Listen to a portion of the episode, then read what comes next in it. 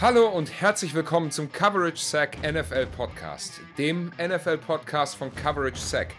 Diese Folge präsentiert euch wie immer Coverage Sack und wir machen weiter mit einer neuen Folge unserer Division Previews. Heute dran die AFC South, Jacksonville Jaguars, Tennessee Titans, Indianapolis Colts und Houston Texans. Heute mit mir am Mikrofon Julius. Hallöchen. Und Nico. Hi in die Runde. Und ich würde sagen, here we go.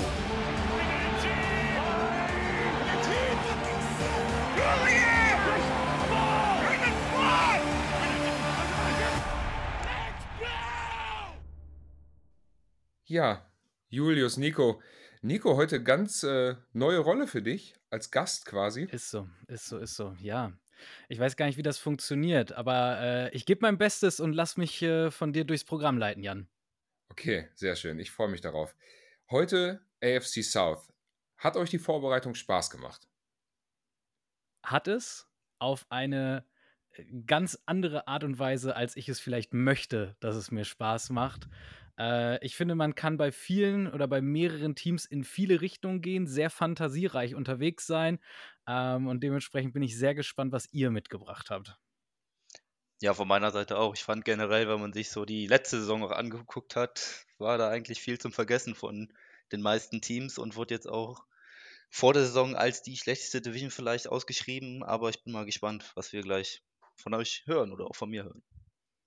Ja, ich glaube, man kann, äh, so wie Nico gerade schon sagte, eine Menge sich irgendwie über den Konjunktiv hinzudenken, was passieren könnte. Aber bevor wir anfangen, uns die letzte Saison noch einmal ähm, zu Gemüte zu führen, da hat der Julius uns heute den Recap mitgebracht vom letzten Jahr, würde ich sagen, starten wir wie immer mit dem kompakten Newsflash und updaten euch Zuhörer einmal über all die Dinge, die ja hier in den, in den letzten Tagen so passiert sind. Ähm, Nico, Trey Flowers zurück bei den Patriots. Dein Gedanke dazu?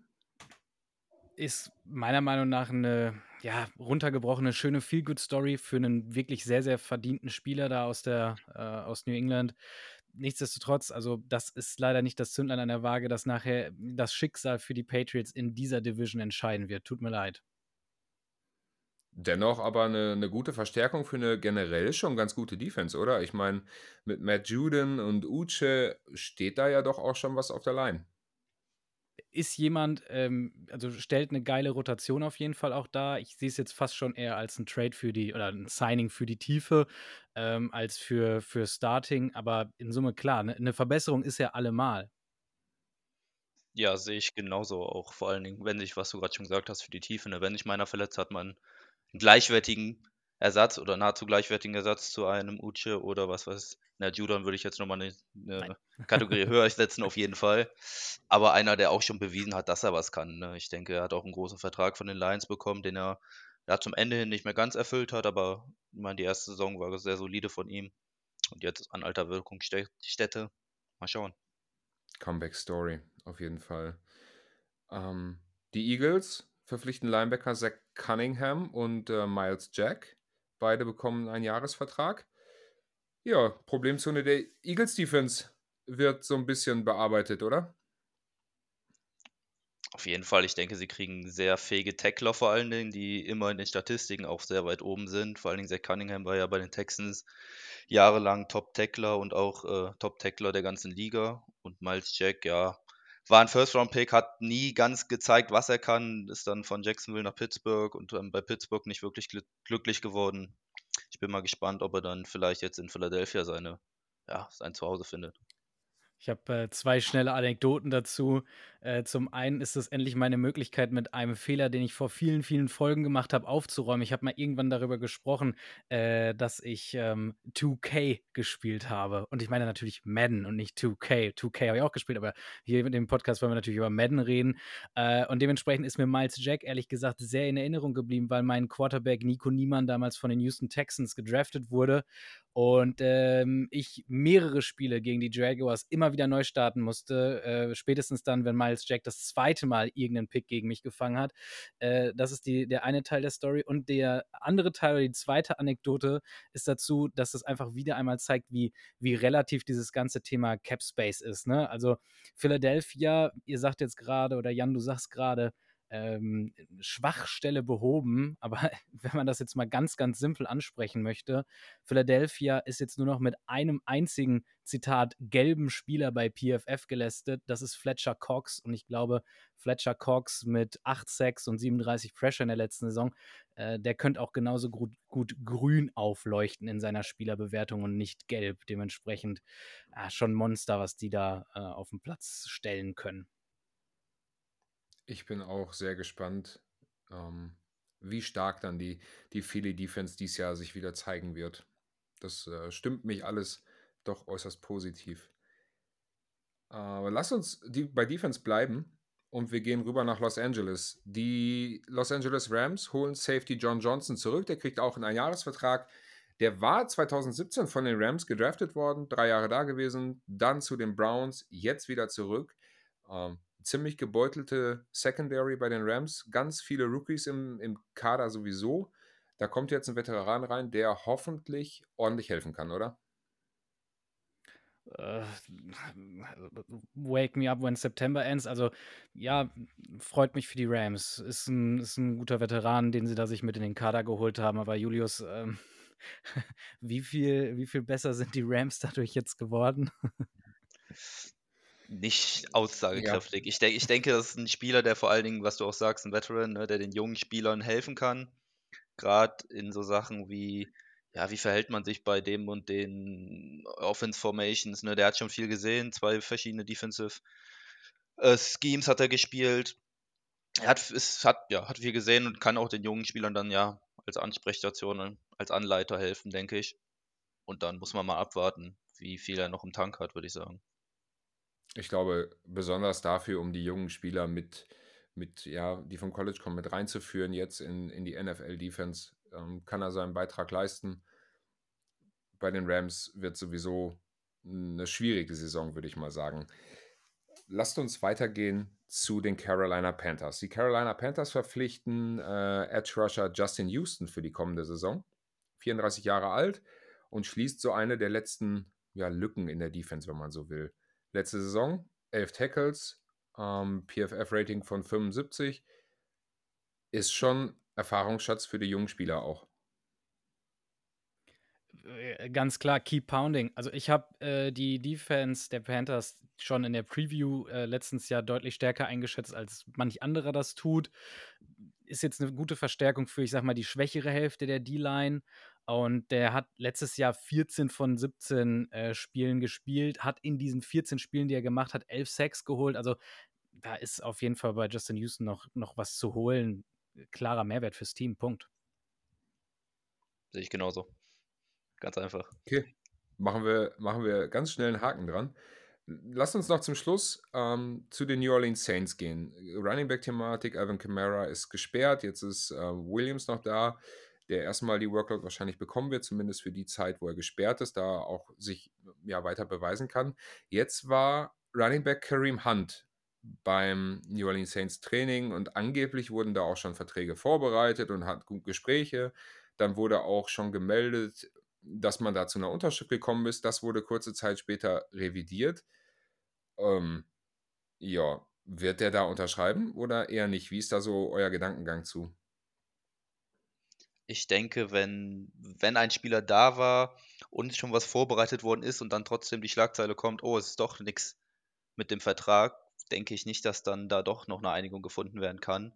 Sie haben ja auch mit Kendrick Miller noch einen Rookie, der ja so ein bisschen ein ähnliches Bild hat wie Alvin Kamara, der ja auch ein Receiving Back ist. Und vielleicht wollten sie jetzt auch nicht Kareem Hunt, der ja auch viel bei den Cleveland Browns als Receiving Back gespielt hat, quasi dem jungen Spieler einen Weg setzen, in Anführungszeichen. Vor allem bei Camara denke ich nicht, dass da noch was kommt. Und dasselbe sehe ich eigentlich bei Anthony Barr, weil wenn, wenn eigentlich schon die Story kam, ja, haben einen Vertrag und kam, kommt dann, haben doch keinen Vertrag, bin ich immer skeptisch, dass dann da noch irgendwas passieren könnte. Jetzt hat äh, Hunt wohl auch noch, äh, ich sag mal, weitere Termine, wo er sich in Tra Trainingcamps blicken lässt. Bei den Colts, gut, ich sag mal, meiner Meinung nach, als jemand, der die Saints doch irgendwie sehr schlecht eingeschätzt hat oder sich selbst auch schlecht geredet hat in der Preview, äh, so ein bisschen ähm, Traufen, Regen und Traufe, kannst du wählen, wie du willst. Umgekehrt, äh, Anthony Barr, jemand, der auch noch bei den Giants vorstellig wird. Wenn ich die Wahl an seiner Stelle hätte, äh, wüsste ich, wo ich hingehen würde. Hm, ja, die Colts könnten ja auch noch, äh, Verstärkung gebrauchen, wenn wenn Zach Moss erstmal noch ein bisschen ausfällt und die Situation um Jonathan Taylor ja auch alles andere als klar ist. Ähm, da kann man auf jeden Fall gespannt sein, was da in den nächsten Tagen noch so kommt. Habt ihr noch irgendwelche News, die, ähm, grade vielleicht bei euch aufgeploppt sind? Auf jeden Fall, auf jeden Fall. Äh, Props gehen raus. Shoutout an Baker Mayfield, dem heute die Starting Quarterback Position zugesagt wurde. Ähm, fantastische Entscheidung da unten in, in Tampa Bay. Ähm, let's go. Nein, Spaß beiseite, aber äh, es ist gerade tatsächlich in den letzten Minuten, bevor wir uns ans Mikrofon gesetzt haben, aufgeploppt. Da ist mir ein kurzer sarkastischer Applaus äh, entrutscht. Und äh, einer der letzten Takes, die ich mit, äh, in Anführungsstrichen, dem anderen Julius, meinem alten äh, Co-Host, aufgenommen habe, war, dass wir es feiern würden, wenn Cam Newton noch in Tampa Bay mit sein würde. Ich baue weiterhin darauf, dass dieses Duo, also dieses Quarterback-Duell Mayfield-Newton, dass das noch zustande kommt. Das wäre mein, ähm, mein kleiner, ähm, schmuddeliger Traum für diese Saison. Also sehen wir in Woche 2 Preseason Kyler, Kyler Trask als Starting Quarterback. Können wir das schon mal unterschreiben? Äh, ja, gut, da, da, hast du jetzt äh, Mayfield aber auch wirklich eine sehr, sehr kurze Halbwertszeit gegeben. Ähm, keine Ahnung. Äh, äh, stimmt, wo du es gerade sagst, äh, Kyle Trask hat ja noch, äh, ich habe nur ein, ein Interview jetzt quasi von ihm gehört, äh, Zitat, ähm, er ist damit beschäftigt, ähm, für Ballsicherheit zu sorgen. Also im, nicht im Sinne von, dass er die Pässe sicher anbringt, sondern im Sinne von, dass er sich nicht strip-sacken lässt. Ähm, das ist, glaube ich, was sehr Fundamentales für einen Quarterback. Ich hoffe, dass das nicht das Einzige ist, womit er sich in der Preseason beschäftigt. Ja, ich hoffe, Baker Mayfield ähm, kommt da gut rein. Irgendwie. Ich mag den Typen irgendwie. Ich habe den immer gerne gesehen. Er kriegt ja auch von vielen Seiten immer Haue. Auch nicht zu Unrecht. Trotzdem mochte ich ihn immer und vielleicht hat er jetzt ja dann da seine Heimat gefunden und kann da in der NFL nochmal was zeigen. Ich würde mich auch freuen, so ist nicht. Ich freue mich über jeden guten Quarterback, den wir in der Liga haben. Umso mehr guter Football gespielt wird, umso, umso besser für mich als äh, neutralen Fan von gutem Football. Das ist ein sehr guter Take. Mit dem Take würde ich dann sagen, machen wir die News zu und widmen uns der vergangenen Saison in der AFC South. Und dann würde ich das Wort einfach mal an dich, Julius, übergeben. Nimm uns mit auf eine Zeitreise durch die AFC South in 2022. Ja, gerne doch. Ich würde sagen, wir fangen ähm, ja mit dem diesjährigen Division-Sieger an, oder dem letztjährigen besser gesagt, den Jacksonville Spoiler. Jaguars. Ja, es tut mir leid. Nein, den Jacksonville Jaguars, ähm, ja, die ja aus einer miserablen Saison kamen mit Schlagzeilen um Urban Meyer vor allen Dingen, mit Trevor Lawrence, der als der nächste Quarterback oder der große nächste Quarterback gehypt wurde, dann eine, durch, eine durchwachsene Saison hatte, was auch vielleicht an dem Debakel um Urban Meyer gelegen hat. Hat dann aber mit hat dann mit Doug Peterson natürlich einen sehr erfahrenen Head Coach zur neuen Saison äh, ja, vor die Nase gesetzt bekommen, würde ich sagen, der ihm, denke ich, sehr viel geholfen hat. Und noch auch mit Christian Kirk ein Receiver, der gezeigt hat, was er kann, würde ich sagen, bei äh, Arizona, aber nie das gezeigt hat, was er jetzt an Geld verdient, würde ich sagen, nämlich zu dem Zeitpunkt äh, Receiver Nummer 8 in der Liga mit, mit einem Vertrag für vier Jahre, mit einem Marktwert oder mit einem Wert bis zu 84 Millionen, was ja sehr hoch ist. Und dann in der Liga mit zu dem Zeitpunkt, ähm, ja, Devonta Adams gespielt hat, der, denke ich mal, wo wir uns sehr einig sind, dass das nochmal ein anderes Kaliber an Receiver ist. Äh, ja, genau, dann wurde noch zu dem Zeitpunkt noch Trevor Walker gesigned als Number One Overall Pick, Devin Lloyd als Nummer 27. Es wurde viel getan in der Offseason, sage ich mal. Und das hat sich ähm, am Anfang gar nicht ausgezahlt, würde ich sagen. Die starten zwar 2 zu 1, gehen dann aber 3 zu 7. Also da war schon eigentlich die Saison wieder verloren. Es wurden Zweifel hoch. Ist Trevor Lawrence wirklich der Quarterback der Zukunft, das General, ja, das Generationentalent, wie er betitelt worden ist? Finde ich ihn dann aber sehr stark. 6-7, insgesamt dann 9 zu 8 und schaffen tatsächlich den Division-Sieg in einer in dem Jahr sehr schlechten Division, viele von Verletzungen gebeutelt, wo wir gleich auch noch zukommen. Ja, verrückte Spiele hatten sie in ihrer Winning Streak am Ende. Wenn man von 6, 7 schon mal einer Winning Streak reden möchte. Aber unter, unter anderem Baltimore in Woche 12 mit 28, 27 gewonnen und natürlich das Dallas Game mit 40, 34 in Overtime, was ja mhm. hin und her ging, wo dann ein starker Endsprint kam von Trevor Lawrence am Ende. Nico, du lachst mich so an. Ja, ich lache nur deshalb, weil dieses Spiel natürlich nicht durch äh, die Interception von Dak Prescott entschieden wurde, sondern einfach schon viel vorher von den äh, Dallas Cowboys verloren wurde. Das ist ganz offensichtlich gewesen. Genau, sagen, sagen wir es so. Nein, äh, dann geht äh, in die Playoffs und da geht die Achterbahnfahrt natürlich weiter im Wildcard-Game gegen die Chargers. Liegen sie erstmal 27-0 hinten, Trevor Lawrence, vier Picks, ob sie Nervosität war, das weiß ich nicht, aber dann die Aufholjagd, äh, ja, gewinnen dann am Ende noch 31-30 gegen die Chargers. Noch vier Touchdowns von Trevor Lawrence, die er wirft. Gab es da was in der Halbzeit ins Wasser oder äh, wie ist das passiert? Was denkt ihr? Ich weiß nicht. Ich, ich weiß wirklich nicht, ob äh, Doug Peterson ein Magier ist ähm, oder ich weiß auch nicht. Ich, ich weiß es wirklich nicht. Also dieses Footballspiel, das kann mir bis heute keiner erklären, was da passiert ist. Äh, meine beste Erklärung ist und bleibt Chargers gonna Charger. Wahrscheinlich. Ja, wer weiß, vielleicht hat er auch äh, in der Halbzeitpause sich mal sein, also Doug Peterson mal sein, sein Rookie-Quarterback da rangeholt und gesagt, Junge, vergiss jetzt einfach mal die erste Halbzeit, wir fangen jetzt wieder an, es steht 0-0, wenn du jetzt vier Touchdowns wirfst, äh, wirfst können wir das Spiel nochmal gewinnen. Und er hat es wirklich geschafft, das abzulegen, dass du gerade viermal den Ball zum Gegenspieler geworfen hast. Ist auch eine starke mentale da, Leistung dann, ne? Absolut, absolut. Wenn du, du hast wirklich, eigentlich stehst du mit dem Rücken zur Wand und dann vielleicht auch dieses, dieses Fünkchen, du hast nichts mehr zu verlieren. Jetzt kannst du vielleicht befreit aufspielen, wenn man danach befreit aufspielen kann nach vier äh, Interceptions, aber nichtsdestotrotz, diese Comeback-Qualität da in dem Moment zu haben, Riesenrespekt.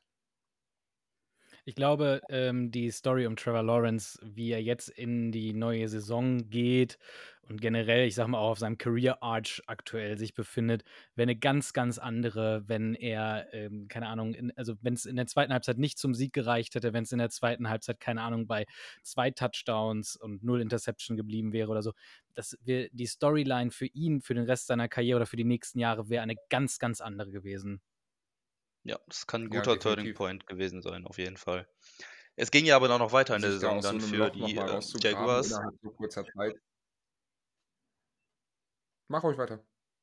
Sorry, es ging, äh, genau, es geht dann noch weiter gegen Kansas City dann natürlich in der Divisional Round, wo dann überraschend äh, knapp eine Niederlage kommt, 27 zu 20 wo mir dann aber natürlich der Chad Henney Touchdown Drive in Erinnerung bleibt. Eine Defense, die in der zweiten Halbzeit gegen die Chargers kein oder ja, vier Punkte, äh, drei Punkte, ein Field Goal zugelassen haben. Ein 98 Yards Touchdown Drive gegen Chad Henney lassen sie dann zu, was für meiner Meinung nach eine Meisterleistung von Andy Reid gewesen ist, weil äh, ja, man muss Patrick Mahomes, denke ich, nicht mit Chad Henney vergleichen. Aber man hat in dem Drive nicht gesehen, was für ein Unterschied es eigentlich ist zwischen Patrick Mahomes und Chad Henney, denke ich. Und ja. Ja. Wow, wow, wow, wow. Also ich will dazwischen grätschen. Was man bei diesem Spiel einfach wirklich nicht vergessen darf, ist, ich kann dir gerade nicht sagen, wer es war, aber First and Goal an Kansas City 9. So, ich habe mir gerade das Play-by-Play -play aufgemacht. Äh, Fumble von Agnew. Ähm, also bei, bei Goal to Goal, äh, Fumble vom, vom Receiver von, äh, von Lawrence äh, hinten dran, ich weiß, hat er auch noch eine, eine schlechte Interception direkt im zweiten, äh, im zweiten Passversuch oder im zweiten Play quasi geworfen. Okay, aber nichtsdestotrotz, äh, ich weiß, dieser Henny Drive ist jetzt schon legendär, zumindest in Kansas City, aber man darf echt nicht vergessen, dass äh, die Jaguars da eine mehr als ernstzunehmende Chance in diesem Spiel hatten, das Ding aus Kansas City zu stehlen. Ne?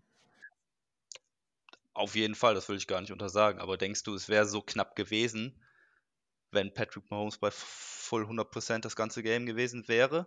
Ich meine, sie haben, sie sahen ja sehr gleichwertig aus, während, also bis Ja, aber warum nicht? Verletzung. Also ich meine, Chad Henney, den einen Drive, den er auf dem Platz stand, hat er in einem Touchdown beendet. Also von daher, wie, wie viel mehr hätte Mahomes machen sollen? Deshalb, äh, ich glaube schon, dass das Spiel auch mit Mahomes sehr, sehr ähnlich ausgegangen wäre. Also ja, absolut.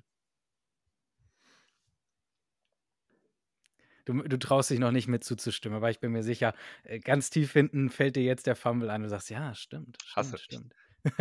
Hast natürlich recht, Nico. Nein, aber dann, äh, ja, die Saison der Jaguars, was sagt ihr? Vor allen Dingen, im, also meiner Meinung nach war es überraschend, vor allem, dass sie dann natürlich eine Runde weitergekommen sind in den Playoffs, wenn man die Saison davor gesehen hat, wie Trevor Lawrence ja doch manchmal sehr hilflos aussah. Ja, der Coaching-Staff um Urban Meyer natürlich generell oder die Person Urban Meyer sehr, generell sehr polarisierend ist. War es eine überraschende Saison, dass sie den AFC South-Titel gewonnen haben oder habt ihr es am Anfang der Saison dem Team zugetraut? Na, sie kamen ja aus zwei Jahren, wo sie, ich glaube, in den zwei Jahren nur insgesamt vier Spiele gewonnen haben, also beide Jahre nur zwei. Ähm, dass sie so den Turnaround schaffen, hätte ich ihnen nicht zugetraut. Aber im Laufe der Saison wurde dann halt irgendwie immer deutlicher, dass die vielleicht ja doch mehr können, als man ihnen ursprünglich mal zugetraut hätte. Im Endeffekt bin ich über die Saison, dass sie in die Playoffs eingezogen sind, ähm, dass sie die Chargers geschlagen haben, dann gegen die Chiefs ausgeschieden sind, mehr als beachtlich. Und ähm, auf so einer emotionalen Ebene bin ich einfach nur froh, dass sie dieses äh, gescheiterte Experiment Urban Myers hinter sich lassen konnten. Also ich glaube, von allem, was man gehört hat, ist das wirklich jemand, der ganz, ganz tiefe Namen in so einer Organisation hinterlassen kann, in einem jungen Quarterback hinterlassen kann. Gott sei Dank ist es nicht der Fall. Und ähm, ja, zugegeben, ich meine, du wirst es gleich noch ansprechen, Julius, aber das ganze Thema AFC South ist natürlich auch durch, ich sag mal, die mh, hm, geringe Verfügbarkeit von Lamar Jackson dann, dann zustande gekommen. Das darf man im Gesamtbild halt einfach nicht, nicht vergessen. Wieso sagst du jetzt Lamar Jackson? Äh, warum? Ach so, äh, ja, weiß ich gerade auch nicht, um ehrlich zu sein. Äh, hatte ich jetzt irgendwie gerade in Erinnerung, dass das mit zusammenhängt, aber keine Ahnung, wo ich damit hin wollte. Den, äh, der geht auf meine Kappe. Äh, achso, äh, nein, ich wollte natürlich äh, auf Ryan Tannehill hinaus. So, okay. entschuldige. Okay. total ähnliche Quarterbacks, die kann man ja, schon miteinander verwechseln. Auf jeden Fall ganz gleicher Spielstil und alles. Nee, ähm, ich würde sagen, wenn du schon Ryan Tannehill sagst, äh, machen wir doch einfach mit den Titans weiter. Genau, die Brücke wollte ich dir eigentlich schlagen, um Gottes Willen. Oh, genau. Das war die phänomenale Überleitung. Ich hätte jetzt auch einfach mit den Colts weitermachen können. Nein, machen wir mit den Titans weiter, die natürlich von einer Saison kommen. Äh, 2021 Nummer 1 Seed der AFC mit 12 zu 5 ja, war schon beeindruckend, was sie da gemacht haben. Aber dann im Draft, was ich, was ich ein, ja, wollten sie jünger werden, wollten sie keine Vertragsdiskussion haben und haben ihren Star Wide Receiver AJ Brown dann zu den Eagles getradet, wollten dann direkt den Ersatz holen mit Traylon Burks, der leider auch aufgrund Verletzungen ja nicht das wiedergeben konnte. Dann noch Malik Willis genommen, der der Player der Zukunft oder der Quarterback der Zukunft sein konnte, der, wie du schon sagst, aufgrund der Verletzung um Ryan Tannehill vielleicht mehr gespielt hat, als er eigentlich sollte, da absolut nicht überzeugt hat. Zusätzlich noch sehr viele Verletzungen. Insgesamt habe ich gelesen, sind äh, League High hatten sie 23 Spieler auf der Injured Reserve Liste. Wo, so viele kannst du auch im besten NFL-Team nicht verletzen, vor allem wenn Schlüsselspieler wie ein äh, Traylon Burks auf der Verletzungsliste sind, Ryan Tannehill, der Taylor Lewan, der beste O-Liner oder so, jahrelang der beste O-Liner der Titans, ein Harold Landry, der beste Linebacker oder der beste Edge Rusher der Titans. Ja, bringt alles nichts, wenn die verletzt sind, würde ich sagen. Ja, sie starten noch gut. Geil. Ja, sie starten noch gut äh, oder starten schlecht mit 0-2, gehen dann aber auf 7-3 aber dann kommt der Turning Point und das ist natürlich der Sieg gegen die Packers, wo dann der Offensive Coordinator zurückkommt nach Tennessee und sich denkt, boah, jetzt betrunken Auto fahren, das wäre ja mal was richtig Kluges. Ja, und danach war irgendwie der Wurm drin. Sie verlieren dann die letzten sieben Spiele und verpassen somit seit 2018 das erste Mal die Playoffs, gehen 7-10. Ja, ich denke trotzdem, der Genickbruch war nicht das Driving Under Influence von, äh, von Todd Downing, sondern einfach die richtig vielen Verletzten, die sie hatten und unter anderem Starting Quarterback, Starting Edge Rusher, Starting O-Liner. Irgendwann ist das fast mal leer, würde ich sagen. Äh. Und damit dann, ich sag mal jetzt schon als Cliffhanger für alles, was wir gleich besprechen, das Ende der Ryan Tannehill, Derrick Henry, ähm, ich weiß nicht, wer noch zu der Ära mit dazugehört, Fragezeichen. Möglicherweise. Bleibt dran. nee. Jan, hast du noch, möchtest du noch was zu den Titans sagen? Was, sag, was denkst du über die Saison? Ja, nicht ganz so viel. Ich fand schon, das wirklich größte Highlight war das Highlight für mich, war das Driving under Influence irgendwo. Also mit dieser Quarterback-Situation mit Tannehill und mit Malik Willis, das war ja auch wenig überzeugend, würde ich einfach mal sagen. Und dementsprechend, ich für mich kann an diese Saison bei den äh, Titans nur so einen Haken dran machen. Die Verletzten-Historie ist natürlich super krass und wenn so viele Spieler fehlen, dann wird es halt auch schwer in der NFL irgendwas zu reißen. Absolut. Ja, würde ich sagen, gehen wir zu den Colts. Da sollte es natürlich eine schöne Saison werden, die 70. Saison der Colts in der NFL. Erst die 39. in Indianapolis, aber gut.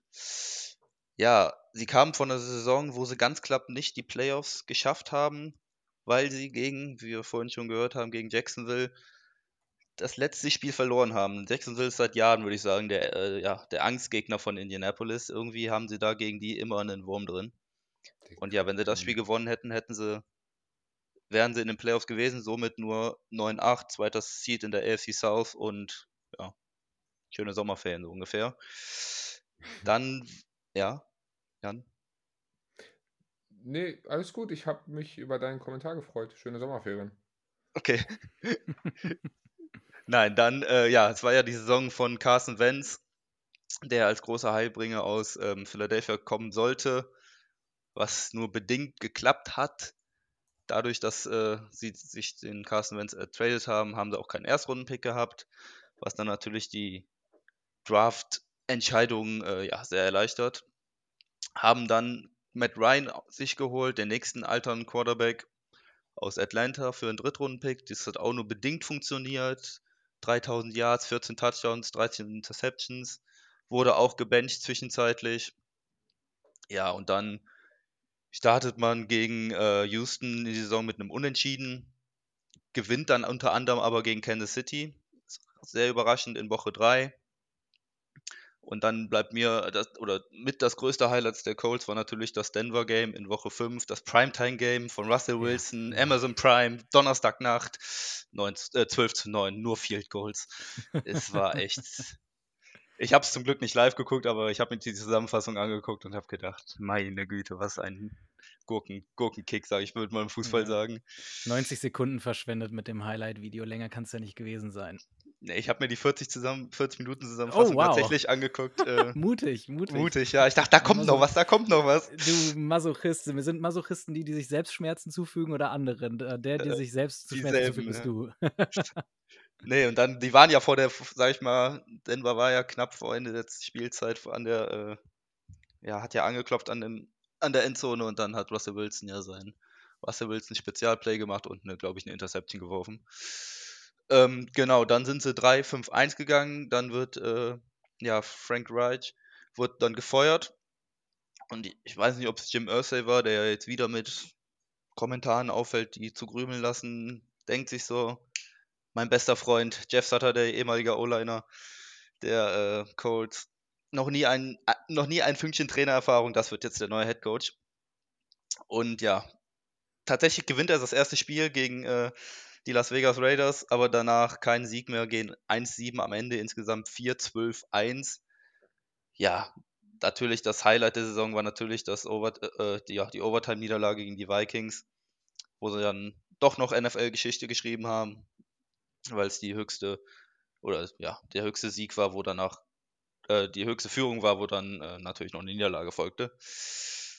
Ja, Injuries habe ich hier aufgeschrieben. Jack Leonard, der leider sehr viel gefehlt hat. Ich meine, ein Cornerstone der Defense, der auch äh, öfters im Pro Bowl stand und Jonathan Taylor war immer wieder angeschlagen oder ist ausgefallen, was ja in der Saison davor auch ja, das Centerpiece, würde ich sagen, der Offense war.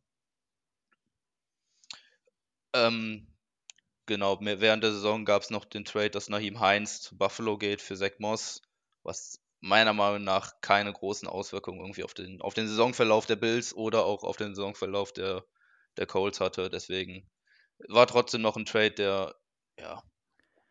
Wobei war, war Heinz nicht der mit den äh, Punt- oder Kickoff-Returns? Fällt mir jetzt gerade ein. Zwei Stück. Hat er in Ja. einem Spiel gehabt. Ich glaube sogar, war das nicht sogar im letzten Gegen die Spiel? Patriots. Gegen Genau. die Ach Patriots stimmt, in das, Week das, das war ta- 18. ja, das war nee, das war tatsächlich nach dem Spiel, als äh, Damar Hamlin doch Ja, ja, ja, gefallen ja. ist. War es Week 18 Bei sogar schon? Das war Week mit 18. Interference, Ja. Ja. Ja, also vielleicht äh, sogar doch Dann war es nun Trade. schlecht für die Colts. Ja, also war wirklich Game- und Season-Change, auch wenn nachher nicht so furchtbar viel von Buffalo kam, aber hat die Stadt ja nochmal wach geküsst. Ja, Ja. generell so zu den Colts, also, ach, ich weiß nicht, also Matt Ryan einfach echt, äh, echt traurig, ihn dahinter einer äh, überraschend, muss man ja wirklich so sagen, überraschend schlechten O-Line zu sehen. Ich glaube, was sagt die Statistik? Ich meine, 60 Mal wurde der gute Mann gesackt. Also, das ist, also äh, alle Quarterbacks, so muss man es zusammenfassen. Aber äh, geisteskrank viel. Äh, trauriges Bild, mit dem er da am Ende seiner Karriere jetzt in Richtung CBS-Kommentatoren-Box abgeritten Wo er ja aber auch nochmal gut verdient, ne? Also, das darf man ja. Ja, also, Also der arme, der gute Mann wird nie Hunger leiden müssen.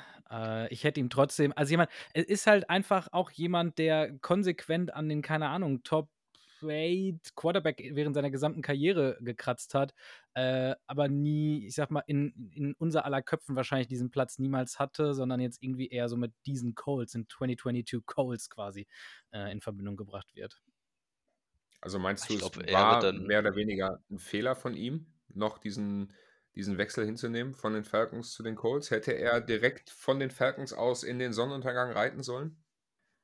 Äh, ja, also ich glaube, ich weiß nicht, wie seine Optionen damals aussahen. Ähm, jetzt groß vetoen oder so kannte er den Trade ja eh nicht. Das gibt es so in der NBA. Ähm, ich glaube, vielleicht, zumindest in Hindsight, ja, wäre der bessere Move gewesen zu sagen, okay, zu den Colts, äh, danke, aber nicht mit mir. Und äh, ja, ab in den Sonnenuntergang. Ich denke, für die Geschichte wäre es, ja, die Storyline wäre es auf jeden Fall schöner gewesen, wenn er Ja. abgedankt hätte und dann. Plus, plus seine ganze Karriere dann in Atlanta. Das hat- auch immer. Hat, finde ich auch immer was, da hast du recht. Man wird Ähm, halt genau. ihn erstmal lange mit der Situation irgendwie in, in Indianapolis in Erinnerung haben. Auf jeden Fall. Ähm, ich würde sagen, da gehen wir schnell zum letzten Team, wo man auch nicht, ja, man kann viel drüber äh, überzählen, ob es so viel Sinn hat, weiß ich nicht. Ähm, was natürlich, ja, das Thema 2021 war, war natürlich äh, Deshaun Watson, die Situation um Deshaun Watson. Was hat er jetzt getan, was hat er nicht getan?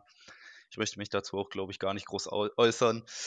Da ist ein Ritt auf, dem, ja, auf der Rasierklinge, ob man da sich was zu erlauben möchte oder nicht. Nee, auf jeden Fall ähm, gehen sie 2021 4-13, Nu Nummer 3 der AFC South tatsächlich. Ähm, hatten ja noch die Jaguars, die schlechter waren. Ja, ändert sich leider nicht viel mit Lovie Smith als neuen Head Coach. Bis darauf, dass er natürlich seinem alten Team, den Chicago Bears, den äh, First Overall Pick schenkt. Mit äh, einem überraschenden äh, Saisonschlusssport mit 2 zu 1, was dann äh, zwei der drei Siege waren, die diese in der Saison eingefahren haben.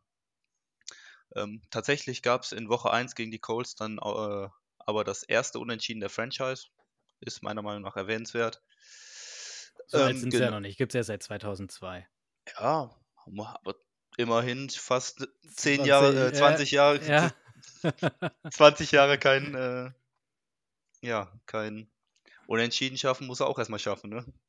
Ja. Nee, auf jeden Fall, ja, sehr viele Niederlagen am Stück. Und dann beenden sie die Saison halt, wie gesagt, 2 zu 1, verspielen den Number One Overall Pick. Der geht dann nach Chicago. Immer ein Auf und Ab an der Quarterback-Position, würde ich sagen. Einer der wenigen Lichtblicke war meiner Meinung nach Damian Pierce als ähm, ja, Running Back, der spät ge gedraftet worden ist, in der vierten Runde, meine ich, oder fünften. Der sehr solide gespielt hat, ein bisschen, meiner Meinung nach, ein bisschen an den jungen Marshall Lynch erinnert hat, wie er sich da durch die Verteidiger teilweise gekämpft hat. Das war schon sehr beachtlich. Aber sonst gibt es echt nicht viel zu sehen in Houston im Moment leider. Aber ein sehr schönes Fuck you von Lovie Smith da am letzten Spieltag mit der Two-Point-Conversion und allem, was dazu gehört. Äh, fantastischer Abgang, fantastischer Abgang. Ich finde, es hat nur gefehlt, dass er irgendwie sein Hemd, sein, sein T-Shirt oder sein Hemd aufgemacht hätte und so ein dickes Chicago-Zeichen darunter ge ge gewesen hätte. Nach den, ich weiß nicht, wie lange er in Chicago war, aber sehr lange. Ich meine, an die zehn Jahre. Gerard steps up, fires. Mike Sims Walker knocked down. Oh, he caught him! Oh! Unbelievable! Mike Thomas! Touchdown Jags! Ball game! 50 yards! Wow!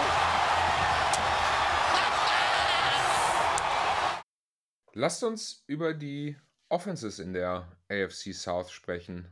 Lasst uns darüber sprechen, welche seht ihr als die stärkste Offense in dieser Division an? Kommt da irgendjemand an den Jaguars vorbei oder eher nicht? Absolut nicht. Meiner Meinung nach absolut nicht. Ich denke, wenn Trevor Lawrence äh, ja konsistent in seiner Leistung bleibt oder sich weiterentwickelt, äh, sehe ich keinen Weg in der Division an äh, den Jaguars vorbei. Trevor Lawrence für 5000 Yards 2023, äh, also nein, führt kein Weg an den Jacksonville Jaguars vorbei in der nächsten Saison. Ja, Trevor Lawrence äh, hat ja letztes Jahr schon wirklich großen Schritt nach vorne gemacht. Größte Schwäche bleibt dies Jahr die Offense Line, nichtsdestotrotz sehe ich sie ganz vorne. Ähm, habt ihr Spieler, wo ihr sagen würdet, das sind herbe Verluste, die sie in der Offseason erlitten haben? Ja, ganz klar Jawan Taylor, denke ich, der zu Kansas City gegangen ist, wo sie versucht haben, sich im Draft früh mit Anthony Harrison zu ersetzen oder den zu ersetzen. Ob es dann funktioniert, ist dann eine andere Sache. Ja, aber Jawan Taylor war ja natürlich noch das Beste, was die äh, O-Line zu bieten hatte, würde ich sagen. Und den zu verlieren, muss man dann erstmal verkraften können. Ich habe auch mir zwei Sachen zum Thema O-Line mitgenommen. Also das eine ist, dass sie meiner Meinung nach schon noch ein gutes Stück besser ist, als sie jetzt, ich sag mal so, im Preseason-Ranking irgendwie dasteht. Also PFF beispielsweise hat sie auf Platz 26, weiß ich nicht, weil letztes Jahr waren sie beim äh, Run-Block zwar äh, Platz 32, okay, das ist natürlich wirklich richtig, richtig scheiße, aber beim Pass-Blocking halt Platz 9. Also auf der, ich sag mal, auf der Trevor Lawrence-Seite sah das Ganze schon ganz ordentlich aus. Und ich finde, wenn man sich die einzelnen Leute anguckt, dann hätte Jovan Taylor da mega geholfen. Aber ich finde, in Summe haben die eine, eine, gute Tiefe. Also ich sehe die als eine Unit, die sieben oder sogar acht Rotationsspieler da jederzeit auf den Platz stellen kann, ohne einen großen Qualitätsverlust zu haben. Ähm, und ich hoffe, dass das irgendwie dann vielleicht doch äh, nach dem Prinzip Masse vor Klasse besser funktioniert, als manch einer es, ich sag mal, jetzt, jetzt vorhersagt. Ja, gut, mit dem Abgang von Javon Taylor haben sie jetzt ja eigentlich nur noch ähm, Brandon Scherf in der O-Line, der irgendwie ja einigermaßen, ich sag mal, erfolgreich war in der NFL. Ähm, unter Druck, Trevor Lawrence letztes Jahr Passing Grade 29,5. Und das, obwohl die Offense Line im Passblock ja eigentlich relativ stark war. Also die müssen ihn schützen, wenn das Team auf ein weiteres Breakoff-Jahr auch von, äh, von Tilo hofft. Ja, aber was man meiner Meinung nach halt nicht vergessen darf, also da sitzen ja auch noch der ein oder andere Veteran, den man jetzt gar nicht so in der Start fünf der, der O-Line sieht noch mit dabei. Also ein Josh, äh, Josh Wells ist noch da noch mit bei, ein Cam Robinson als Left Tackle hat jetzt vier Spiele Sperre, wird danach auch zum Team zurückkommen. Äh, ein Walker Little ist auch noch da hinten dran. Also das sind Leute, die stehen, wenn du dir jetzt die Depth Chart oder die, die, die äh, Startausstellung anguckst, die stehen gar nicht in den ersten fünf mit drin, aber haben eine absolute Daseinsberechtigung in der, in der Liga und in einer Offensive Line, die einen Trevor Lawrence beschützt. Und dann kommt noch äh, Rookie Anton Harrison mit dazu Yes. Der jetzt äh, höchstwahrscheinlich dann den Right Tackle Spot erstmal übernehmen wird. Und der ja auch ziemlich solide Zahlen hatte am College. Ein Sack in 862 Snaps zugelassen. Brutal. Brutal gut. Ja, ich mache einen Snap, einen Tackle, äh, einen Sack zugelassen in einem Snap. Also ist, ist doch genau dasselbe. Aber ich finde da ein Zitat, äh, Masse statt Klasse, finde ich bei der O-Line natürlich äh, Bombe. Ähm, das sind halt die dicken Kühlschränke, die einen beschützen müssen. Ich finde es super. Nee, was ich aber noch sehe, ist äh, auch der Zugang von Karen Ridley, der ja in, jetzt nicht O-Line betreffend ist, aber ich denke, der eine solide Anspielstation oder die Top-Anspielstation von T-Law werden kann, der gezeigt hat mit einem Receiver eines Kalibers Julio Jones neben sich, dass er absolut producen kann in seinem letzten Jahr, bevor er den Gambling-Skandal hatte und verletzt war, hatte er, meine ich, um die 1400 Yards, was absolut Top-Tier ist, würde ich jetzt mal sagen. Ja, auch schon wieder, wenn man jetzt, wenn man reinschaut, schon wieder Ewigkeiten hergefühlt. 2020, 1300, 1400 Yards Receiving, neun Touchdowns. Also ähm, auf jeden Fall, ne? Der ist als elf bester Wide Receiver da äh, aus der Saison quasi rausgegangen, vom, also der Mid-Season quasi äh, bewertet worden. Ähm, ich würde mich tierisch freuen, wenn er ähm, nachher auch psychischen äh, Problemen, psychischer Erkrankungen und Auszeit, äh, wenn er da wieder anknüpfen könnte, wäre ein riesen, riesen Mehrwert fürs Team, äh, weil diesen echten Speedster Deep Threat, der hat jetzt noch so gefehlt. Der sieht halt auf den Videos, die man jetzt in Social Media sieht von Trainingscamp, auch wirklich gut aus. Ne? Schnell unterwegs, ähm, gute Hände, die hatte er vorher schon. Das wissen wir generell das Receiving Core mit Christian Kirk, mit Zay Jones. Dann haben sie äh, Evan Engram verlängert, den Thailand. Mit dem haben sie ja auch einen der, ja, der besten Thailands der Liga. Das ist schon brutal gefährlich, was da vorne rumturnt. Ja, deswegen sehe ich genau wie wir am Anfang schon gesagt haben, einfach die Entwicklung von Trevor Lawrence mit dazugehören. Die O-Line, wenn die sich stabilisieren kann, sage ich mal, dann ist das schon eine brandgefährliche Offense. Nico, du hast immer so Quarterback-Takes. Ähm, Dak Prescott war, glaube ich, auf 8 bei dir in deinem Ranking. Äh, Justin Herbert auf 3. Wo hast du denn Trevor Lawrence? Auch auf der, auf der 5. Auf der 5, ja. Und zwar guten Gewissens. Also halte ich ehrlich nicht für einen Stretch. Wenn ich er da anknüpfen kann, wo er weiter, äh, wo er letztes Jahr aufgehört hat, ja, gut, selbstverständlich ist er nicht auf meiner 5, wenn er schlechter wird als im Vorjahr.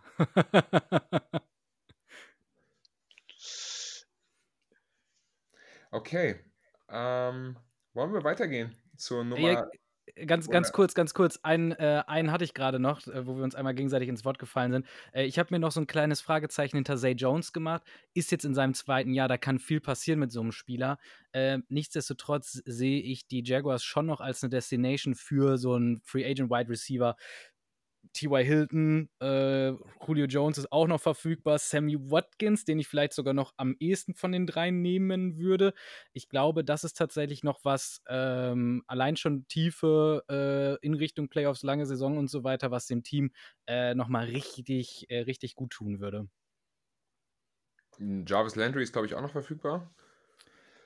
Wäre ja, auch noch jemand ich weiß nicht mehr warum, aber ich habe mich irgendwie bewusst dagegen entschieden, ihn auf die Liste zu packen. Aber das war mehr so irgendwie persönliche äh, Ressentiments, wenn man das so ausspricht.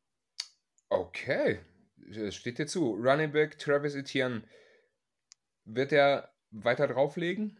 Wird er einer der, der besten Running Backs sein nach der neuen Saison? Ich denke, er hatte in der Mitte der Saison, hatte er, glaube ich, sechs Spiele, fünf Spiele am Stück, wo er über 100 Yards immer auf dem Boden genug Air Yards gemacht hat.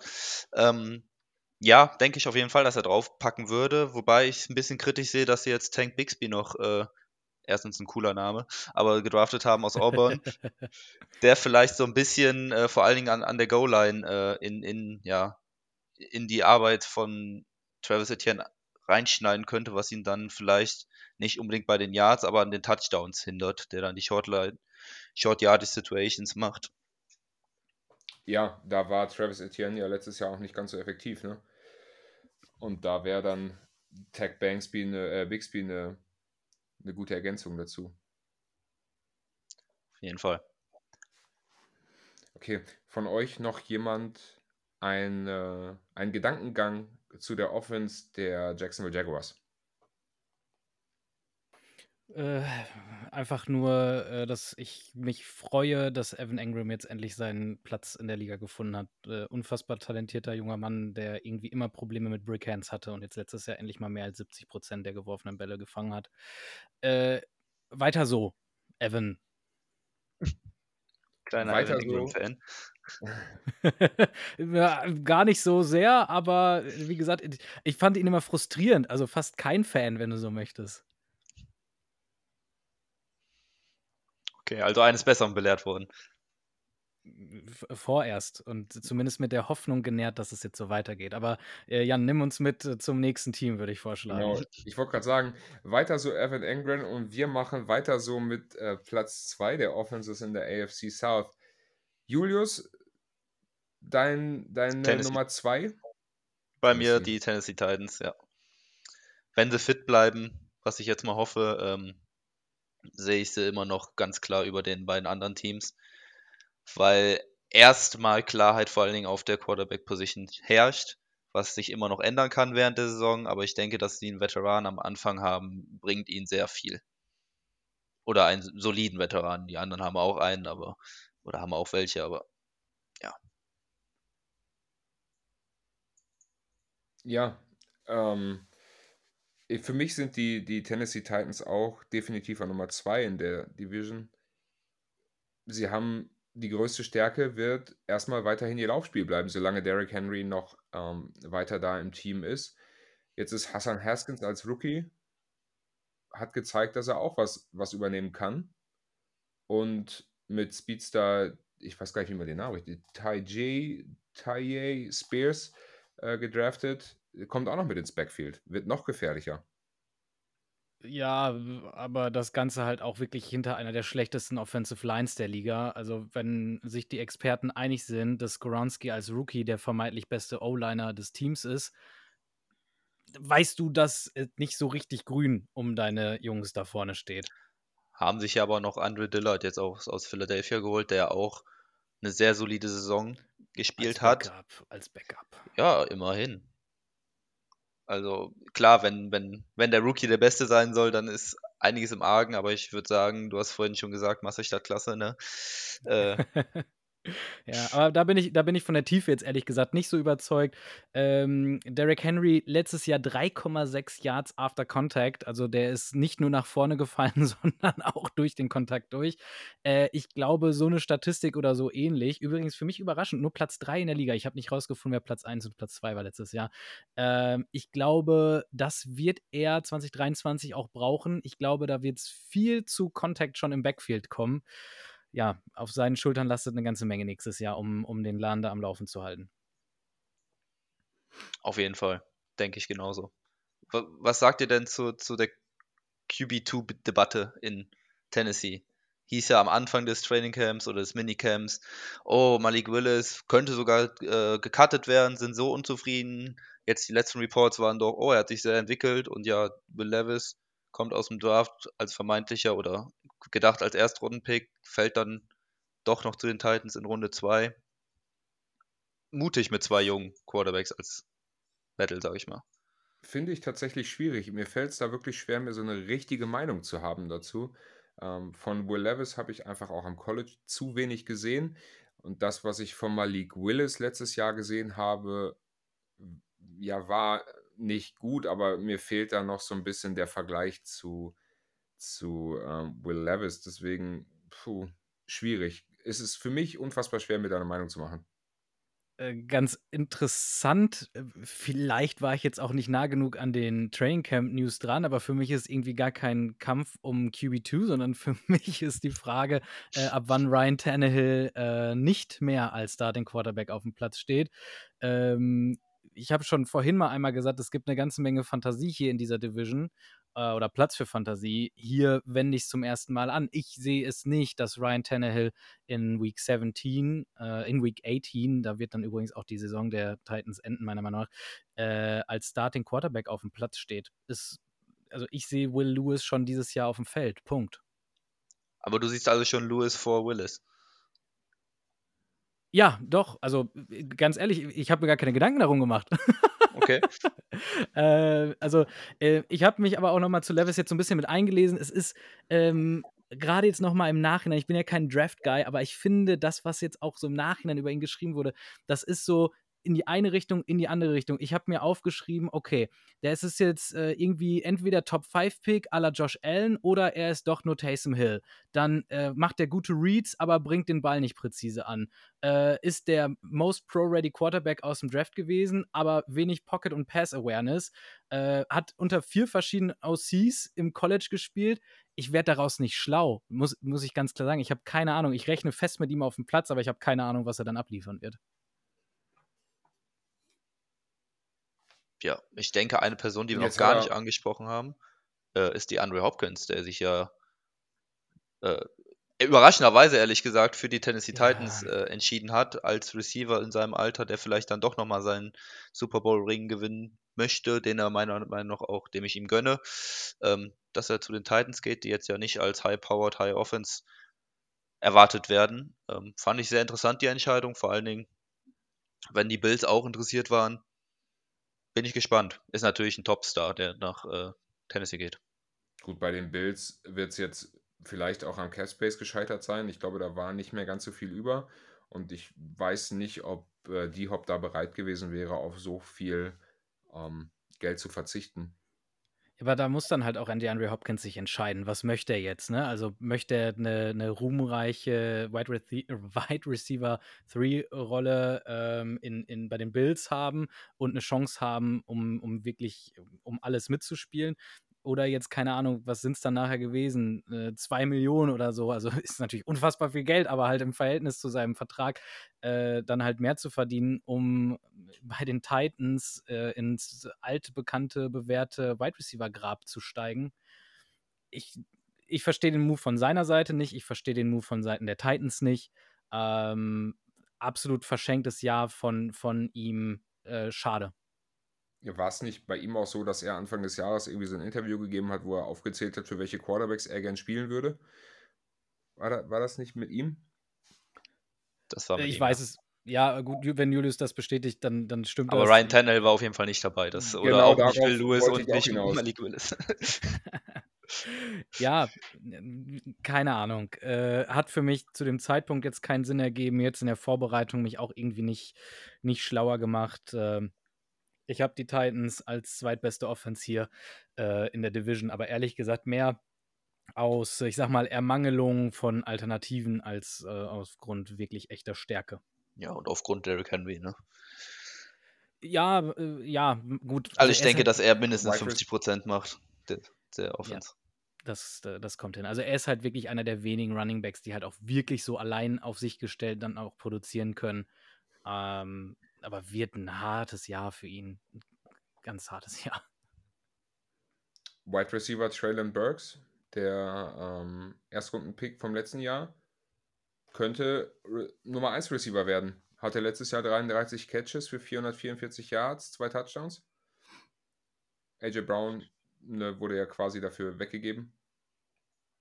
Also, Also ich hoffe es für, die, für das Titans Front Office, dass er der Receiver 1 wird, sonst sieht der Move noch schlechter aus, wie er, als wie er im Moment sowieso aussieht, meiner Meinung nach. Also du willst ihn direkt ersetzen und dann kommt so eine Murk-Saison, die auch von Verletzungen geplagt war, ja.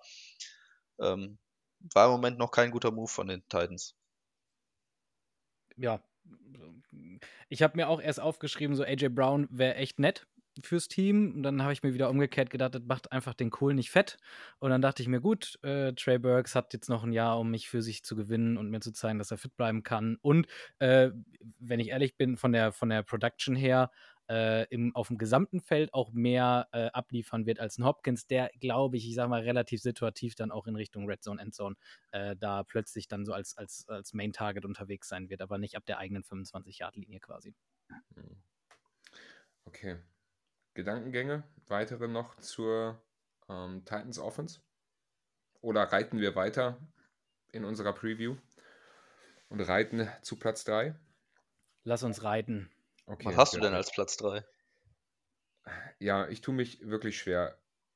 Das ist ja nur noch ein Zweikampf, aber Colts und Texans und ich habe irgendwie so ein Gefühl, dass die Texans am Ende der Saison zu, vor den Colts stehen könnten.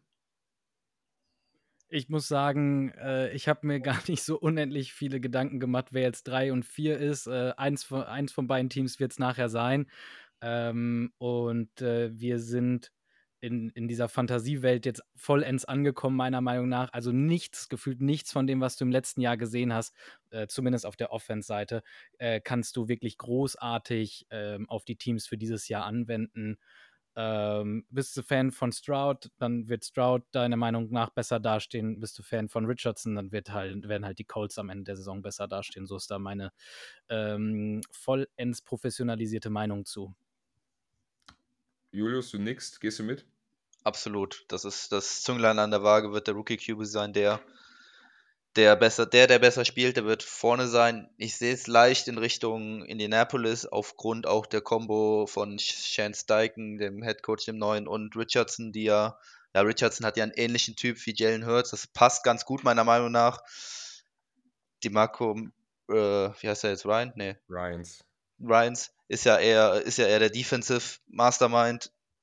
der jetzt noch nicht viel gezeigt hat, was er in der Offense kann, sage ich mal. Aber deswegen bin ich da leicht, leicht zu den Colts geneigt, die einfach mit Steichen und Richardson ein solides Duo formen können. Plus ähm, äh, Offensive Line, trotz jetzt Townsend in Houston, äh, in Summe denke ich bei den Colts die bessere. Äh, dementsprechend, glaube ich, fällt es einem da als Rookie-Quarterback noch ein Stückchen leichter. Umgekehrt, äh, Thema Taylor, ich weiß nicht, wir haben es, glaube ich, vorhin schon mal in irgendeiner Stelle kurz mit angerissen gehabt, ist natürlich auch irgendwie, damit steht und fällt eine ganze Menge in Indianapolis. Schwierig, ja. Vor allem, ja, ich, ich habe gelesen, im Moment ist. Noch äh, verpflichtet, ne? Genau, Kenyon Drake. Das ist im Moment auch der mit den meisten Carries, sonst wäre es nämlich äh, Gardner Minshew gewesen, der als einziger ah. über 100 äh, Carries gehabt hätte aus dem Backfield, sage ich mal, und Gardner Wild. Minshew, äh, der Cowboy. Ja, wäre eine interessante Aufstellung mit beiden Quarterbacks auf dem Feld. ja, irgendjemand muss man ja. den Ball in der Hand drücken, ne? Zur Not dann äh, Garner. Ja, genau. Und go. ja. Ja, in Summe, also was da jetzt auf der, auf der Running Back Position bei den Colts los ist, ich glaube, das ist absolut einzigartig. Äh, also der Umgang mit Taylor, äh, einzigartig schlecht.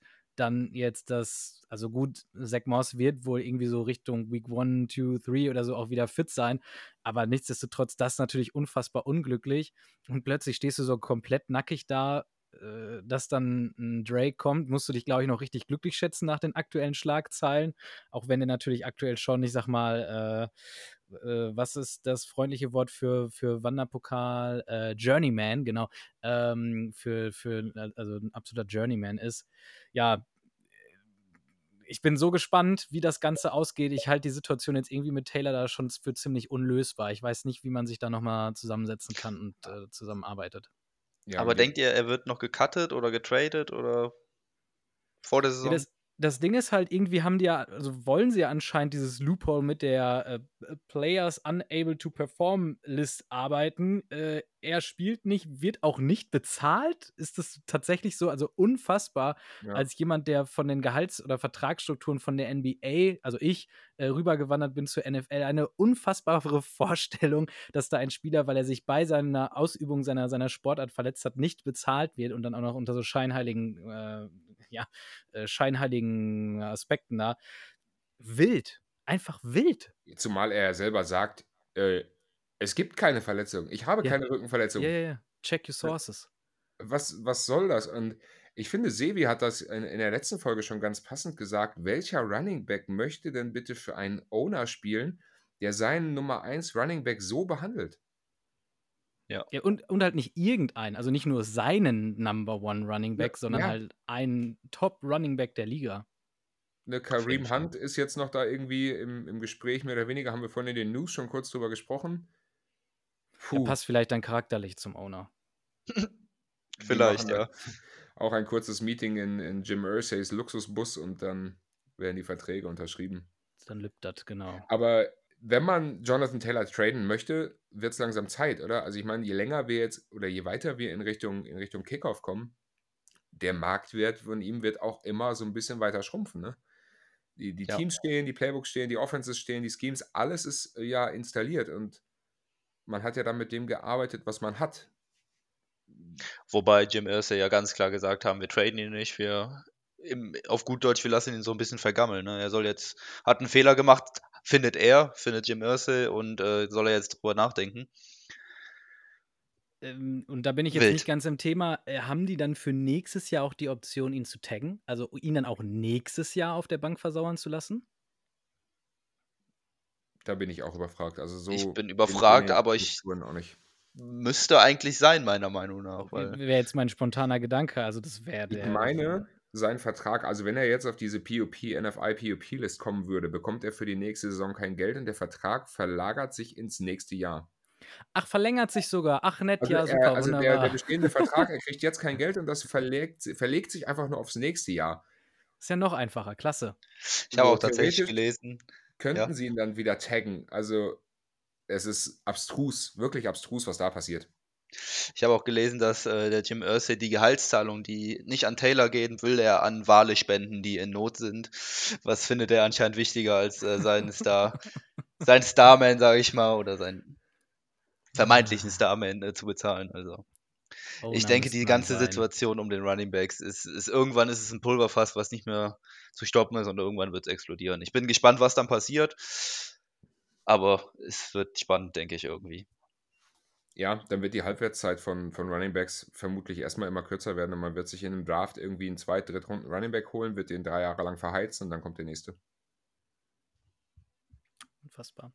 Ähm, Running Back, Überleitung Richtung Offensive Line, 2021 32 Sacks laut, 2022 60 Sacks laut. Ist das noch was, worüber wir sprechen wollen? Ja, Quentin Nelson, meiner Meinung nach, hatte irgendwie ein Down-Year. Ähm, ich weiß nicht, was passiert ist, war ja, war er der Top 3 O-Liner, die letztes Jahr, ähm, das Jahr davor. Und letztes Jahr gab es da irgendwie nicht so viel, was er gemacht hat. Haben wir ja noch ähm, ja, Bernhard Reimann, der natürlich aus deutscher oder aus europäischer Sicht sehr interessant ist, der jetzt ins zweite Jahr geht, auch ein Sleeper sein soll, der wovon viel erwartet wird. Ich hoffe, dass wir da das klären können, dass auch ein Jonathan Taylor, falls er spielen sollte, seinem Owner vielleicht zeigen kann, was er kann, äh, um Gebühren bezahlt zu werden. Aber ja, Ja, Bernhard Reimann, Left Tackle, hat eigentlich auch letztes Jahr ganz, ganz solide Zahlen gehabt. Ähm, Quentin Nelson und Ryan Kelly haben genug Talent, um dieses Jahr wieder die O-Line besser dastehen zu lassen, als sie im letzten Jahr gestanden hat. Ja, vor allem, ich war so, als ich die, die, diese Sack-Statistik äh, rausgefunden hatte, war ich so, okay, wow, wie viele Leute waren denn da verletzt? Und dann bin ich es durchgegangen. Äh, Rayman, ein Spiel raus, Nelson, null Spiele raus, Kelly, ein Spiel raus, Fries, ein Spiel raus, Smith, ein Spiel raus. Also die waren ja auch komplett gesund, sind alle wirklich de facto nur ein Jahr älter geworden, aber äh, von der Leistung her zehn, so nach dem Motto. auf jeden Fall. Ja, wie, wie hieß nochmal der, der äh, Interims-Head Coach? Ich komme gerade nicht auf den Namen, der letztes Jahr übernommen hat. Jeff Saturday. Saturday. Genau. Vielleicht hätte er sich auch nochmal Pets anziehen können. Er ist ja auch gelernter O-Liner. Und Ja. wahrlich, wahrlich kein schlechter gewesen. Äh, nur, nur, nur um das unseren Hörern nicht vorzu, äh, äh, vorzuenthalten. Also, was man einfach bei dieser Saturday-Geschichte nicht vergessen darf, ist, dass er, das ist ja auch viel zu spät quasi rausgekommen, dass er die gesamte Zeit über mehrere Jahre ja immer schon mit im Evaluationsprozess im Team mit drin war. Also war ja nicht so, als wenn er komplett als Outsider ins Team reingekommen war. Ja, keine, äh, keine Head-Coaching-Erfahrung, ich glaube höher als Highschool-Level oder so. Ähm, aber das war jemand, der das Team kannte. Das geht meiner Meinung nach immer so ein bisschen unter in dem ganzen äh, Tohu war Bohu um diese, ähm, diese Person. Ne? Absolut. Und der ist ja auch, ähm, mal ganz davon abgesehen, ich glaube sogar bei den Colts auch so eine kleine Art Legende. Ich glaube, kein Offense-Liner hat bisher ein besseres Career-Rating bei PFF als er. Habe ich mir jetzt nicht angeguckt. Wenn du das sagst, wird das stimmen. Er war auf jeden Fall öfters im Pro Bowl, das weiß ich. Hat mit Peyton Manning, glaube ich, eine Ära da geprägt. Ähm, als sein Center. Ich meine, ich habe da jetzt in der, in der Recherche, bin ich irgendwie über sowas gestolpert, dass ich glaube 93,7 ist sein, sein Career PFF-Rating. Und das hat bis jetzt noch niemand überbieten können. Vielleicht zieht er sich auch nochmal um oder so. Ja, schlechter werden kann es ja quasi nicht, also bei aller Liebe. Okay. Ähm, besondere Rookies, die ihr so auf dem Schirm habt für die Colts? Ja, Anthony Richardson, ganz klar, denke ich. Äh, an ihm steht und fällt die Offense. Ja, das ist der X-Faktor, sage ich mal, der Offense. Würde ich. Wenn, wenn er spielt, ist ja die Frage, ob er Woche, ab, ab Woche 1 spielt, aber das ist der, der X-Faktor. Hm, Er Und ja. battelt sich ja mit Gardner Minshew und Sam Ehlinger quasi. Ich denke, Um- da geht es auch einfach nur um das Spielsystem zu lernen. Äh, wenn, werden die Coaches entscheiden, wie weit, wie weit kann er das Spielsystem, aber ich glaube, talent-wise ist da kein Vergleich zu setzen. Eine Statistik, die äh, mich, ich sag mal, noch aufhorchen lassen hat, ist die eine Hälfte ähm, Career oder nein, letztes Jahr Completion Percentage im College 53,8 Prozent, also echt unterirdisch. Aber in den letzten neun Spielen 17 Touchdowns zu fünf Interceptions geworfen. Ähm, Wäre ja schön, wenn er da in diesen letzten neun Wochen irgendwie nochmal ja, den, den Dreh gefunden hat und äh, daran anknüpfen kann und nicht umgekehrt. Ich würde mich da deinen Worten von vorhin anschließen. Ich freue mich über jeden guten Quarterback, den wir in der Liga haben, der Spaß macht zuzugucken. Ja, manchmal kann es so einfach sein. Ja, absolut. Spiel einfach guten Football, dann ist das schon schön. Ja, und für die Colts zu einem, keine Ahnung, 4 und 13 Rekord. Aber da kommen wir später zu, habe ich gehört. Ja, da gehen wir später zu. Okay. Wollen wir noch über den Wide Receiver Room sprechen oder meint ihr, wir können uns den eher so ein bisschen hinten anstellen? Äh, Michael Pittman, Alec Pierce, Isaiah McKenzie. Ich denke, es gibt eine klare Eins und dann fragt man sich, was dahinter kommt. Oder gibt es mehrere, die die zwei spielen können, die, die zweite Geige spielen können? Jetzt auch gerade mit Josh Downs, der ja dieses Jahr neu reinkam, der in, in North Carolina die Show abgezogen hat. Aber Michael Pittman an eins und dann mal schauen, was kommt. Genau. Keine Meinung. Keine Meinung. Also ein, einfach nicht relevant genug im Gesamtkontext NFL.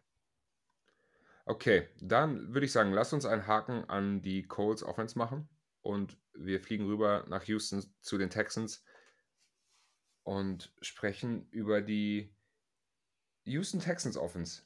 Quarterback CJ Stroud. Breakout oder seht ihr da eher einen Bust-Faktor? Ich denke, yeah. Bust kann man nach einem Jahr nicht sagen unbedingt. Ich denke, das wird vielleicht sogar so eine Trevor Owens-Situation. Erstes Jahr sehr durchwachsen und dann, wenn man ihm hoffentlich vertraut, dass er noch ein zweites oder drittes Jahr spielen kann, dass er dann zeigen kann, was er kann. Aber ich gehe jetzt nicht davon aus, dass er im ersten Jahr ja, große Steine versetzen wird. Also schöner Moment, schade, dass wir nicht mit, mit Video veröffentlichen. Julius und ich, wir saßen gerade gleichermaßen so diese Lippen leicht gespitzt und dann den Kopf so von links nach rechts so, hm, äh. Also ich habe mir halt notiert, ähm, von, von, meiner, von meiner Perspektive aus einfach, ich sag mal so, vom, vom Körper her ist er besser gebaut für die NFL, als es ein Young ist. Und dann ist von meiner Seite quasi die Frage, der wie viel bessere Quarterback ist er denn eben im Vergleich zu einem Richardson und einem Levis? Und prinzipiell von allem, was ich gesehen und gehört habe, äh, sehe ich ihn da vorne, soll der most accurate äh, äh, Rookie Quarterback sein das ist eigentlich das, wo, wo, meine, äh, wo meine Augen strahlen, sage ich mal. Äh, ein groß gebauter, stabil gebauter Quarterback, der die Bälle präzise anbringen kann ähm, und mit einem mit guten äh, Football-IQ und Pocket Presence oder Pocket Awareness quasi in die, in die Liga kommt. Ich glaube, das ist ein sehr, sehr guter Grundstein, auf dem man aufbauen kann. Und ähm, ja, ich, ich sehe da, ich sehe der, der Zukunft gut äh, positiv entgegen. Bei den Texans äh, befindet sich, glaube ich, was im Aufbau, würde ich sagen. Sie haben ja jetzt mit, mit Dalton Schulz auch noch einen Thailand reingeholt, der absolut kein schlechter ist. Ähm, sie haben Devin Singletary als Running Back noch mit reingeholt. Laramie Tunzel, Left Tackle, hat ähm, einen großen Vertrag gekriegt. Robert Woods, Wide Receiver, hat auch nochmal zwei Jahre Vertrag bekommen. John Matchy ist ja quasi auch ein Rookie noch, der ja letztes Jahr leider an Krebs erkrankt ist. Ja. ja. Der wird also, auch, glaube ich, gut was bewirken da. Ja, gut, äh, jetzt hast du, in, in, ich weiß, du hast gerade gute Leute aufgezählt. Meiner Meinung nach, da sind jetzt auch nicht alle mit bei, die du, ähm, auf die du für Ewigkeiten bauen kannst. Also ein Tanzel ist 29, ein Shaq Mason ist 30, ein Woods auch schon 31. Äh, ja, das sind Leute, die dir jetzt aber für, für den Start, glaube ich, für deinen Rookie-Quarterback das Leben leichter gestalten können, eine Erfahrung mit reinbringen, eine Routine mit reinbringen. Ähm, und darüber ihren Mehrwert, ich sag mal, auf, auf lange Sicht dann bringen können. Aber ist jetzt nicht so, als wenn sie mit dem Team, wie sie da stehen, sagen können, auf euch bauen wir auf, jetzt seid ihr jung und noch nicht so gut und in zwei Jahren, in drei Jahren, da zündet ihr richtig und dann stehen wir im Super Bowl. Das äh, ist jetzt nicht das, das äh, ist nicht der Bengals-Kader von vor drei Jahren oder vier Jahren. Nichtsdestotrotz, ähm, also ich bin da voll deiner Meinung. Ich glaube, ich habe das vorhin schon mal gesagt, ich habe irgendwie so ein Gefühl, dass die Texans dieses Jahr mehr schaffen, als viele ihnen zutrauen. Mit dem, was sie jetzt da haben. Mit, mit dem Headcoach Jimmy Ryans. Julius hat es gerade schon gesagt, ja, ist eigentlich eher so der Defensive Guru. Ähm, ich bin da irgendwie unfassbar neugierig auf diese Saison. Äh, äh, darf ich jetzt schon fragen, was für dich bedeutet, dass die mehr erreichen, als man ihnen zutraut? Oder müssen wir uns daran erinnern und später drüber sprechen? Äh, lass uns später drüber sprechen. Okay. Äh, wer merkt sich's? ich äh, schreibe mir auf. Sehr gut, fantastisch. Okay, dann, dann muss ich mir das nicht merken. Perfekt. Lass uns doch noch über die äh, Offense-Line der Texans sprechen. Ich finde, mit dem, was sie jetzt auch in der Offseason getan haben, äh, mit der Verlängerung von Titus Howard und Laramie Tunsil ist das wirklich vielversprechend, oder? Äh, ja, also ist Qualität da. Jetzt läuft aber auch als vermeintlicher Starting Center ein Rookie mit auf. Mit Green als Left Guard hast du jemanden, der in nur 800 Snaps 47 Pressure zugelassen hat, was der schlechteste Wert der gesamten Liga ist. Perfekt ist das nicht, aber ich glaube, du kannst da sehr gut mitarbeiten und äh, ja, irgendwo im, im Mittelfeld, leicht unterem Mittelfeld anzusiedeln in der Liga. Ich denke auch nicht, dass das das Zünglein an der Waage sein wird für die Texans. Ich denke, ähm, ja, was macht der Rookie QB? Klar, hilft das, wenn du die perfekte O-Line vor dir hast, hilft dir das, aber solange die im Mittelfeld ja, steht, wird dein Rookie QB entscheiden, wie es mit deinem Team weitergeht. Und ich denke, das haben die Texans und ja, muss man schauen, was CJ Stroud draus macht. Und ein bisschen Running Game brauchst du. Letztes Jahr warst du Platz 31 bei den Rush Yards per Game. Äh, das hilft einem Quarterback auch, habe ich gehört. Es nimmt auf jeden Fall sehr viel Druck von seinen Schultern, wenn er den Ball nicht nur werfen muss, weil sie ständig bei Dritter und Lang stehen, sondern vielleicht auch vorher schon mal mit einem Laufspiel wieder ein neues First Down geholt haben. Auf jeden Fall. Aber da haben sie ja mit Devin Singletary jetzt auch noch jemanden dazu bekommen, der vielleicht unterstützen kann.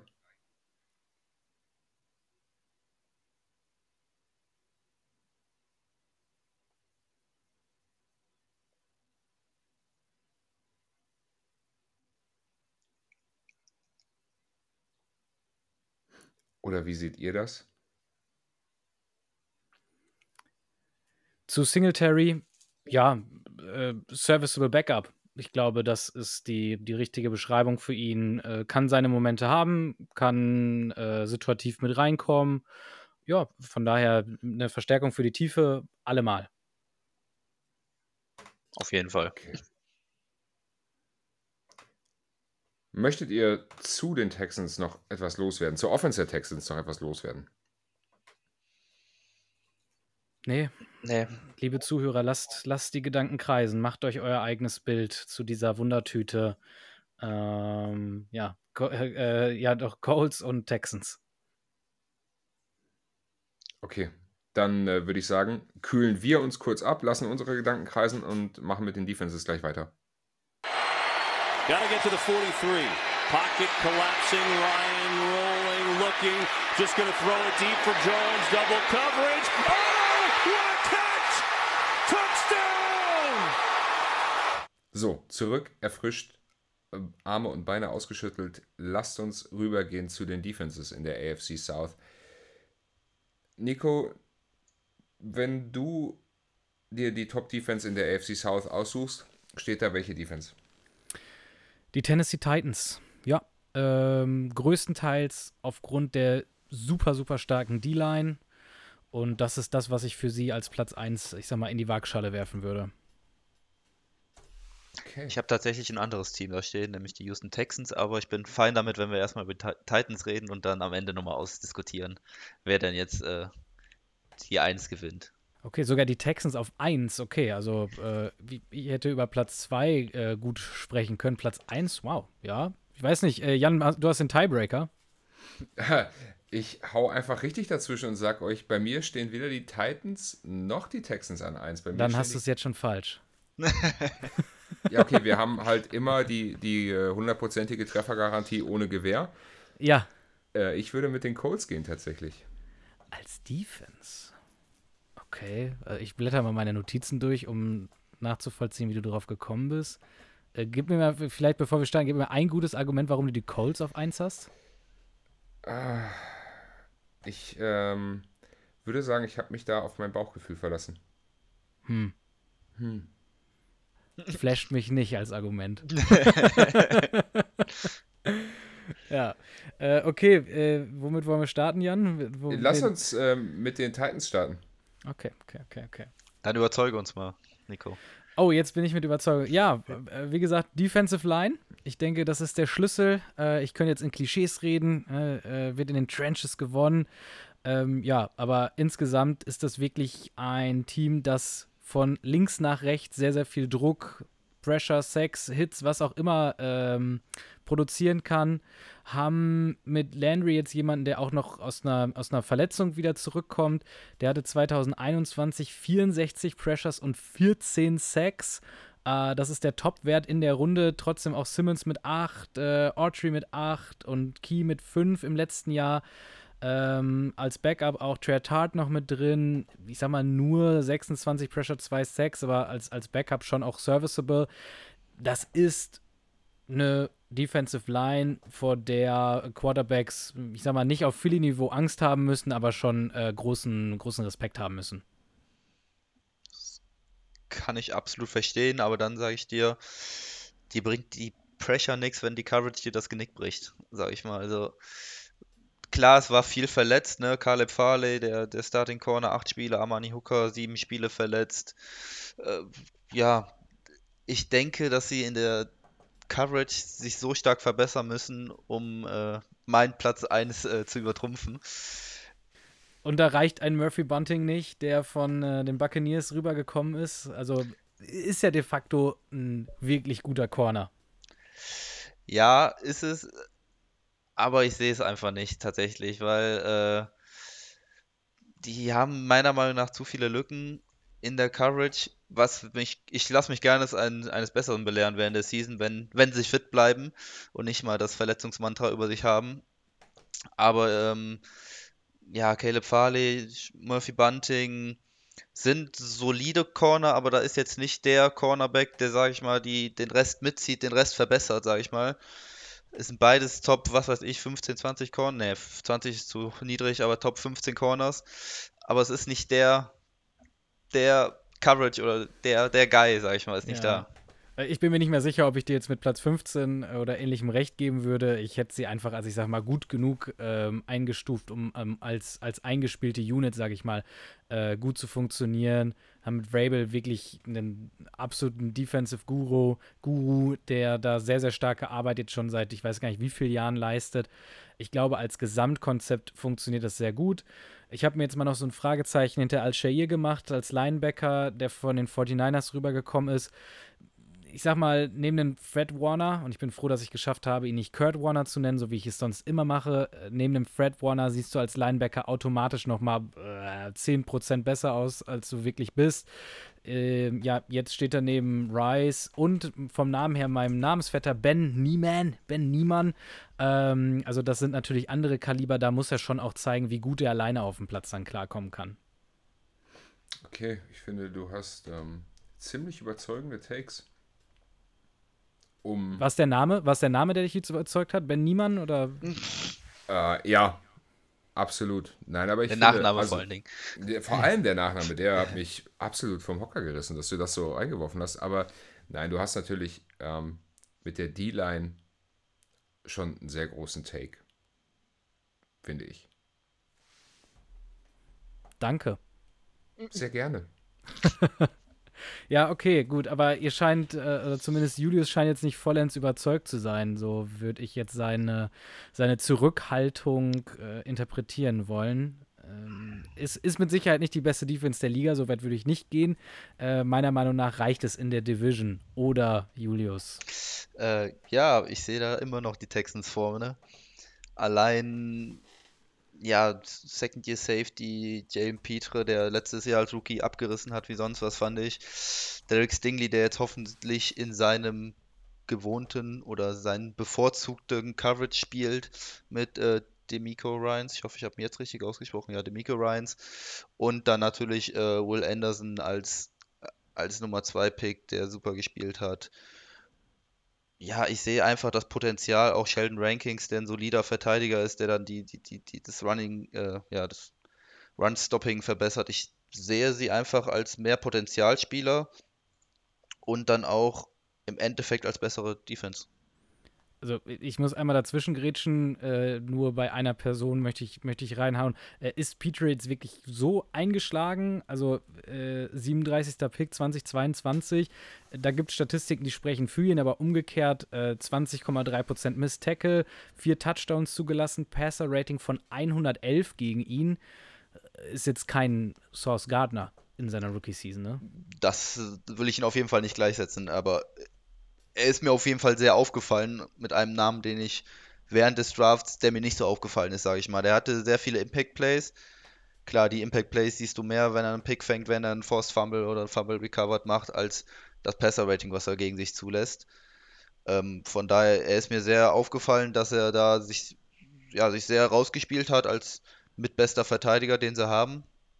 Und deswegen erwarte ich einfach, dass er die Schwächen, die er gezeigt hat oder die nicht von mir gesehen worden ist, wo du mich richtigerweise darauf hinweist, dass er die einfach verbessert und nächstes Jahr noch besser wird, als was er jetzt gemacht hat. Ich muss zugeben, den Gardner-Vergleich wollte ich eigentlich an anderer Stelle und wahrscheinlich passenderer Stelle noch anbr äh, anbringen, nämlich bei Stingley. Ne? Also, ähm, ja, ist sicherlich was, wo man sich als Franchise schon äh, in die Faust oder auf die Faust beißt, äh, dass man da jetzt ihn vor, also wirklich einen Pick vor Source Gardner dann gezogen hat. Ähm, aber so wie ich dich höre, bist du auch für ihn jetzt optimistisch im zweiten Jahr. Ich bin vor allen Dingen optimistisch für die Miko Ryans. Ich denke, dass er als ja selber als Linebacker und als auch äh, langjähriger Architekt der 49ers Defense, die ja, ich denke, wo er mit Zukunft zustimmt, einer der besten der Liga ist seit Jahren, ähm, verantwortlich.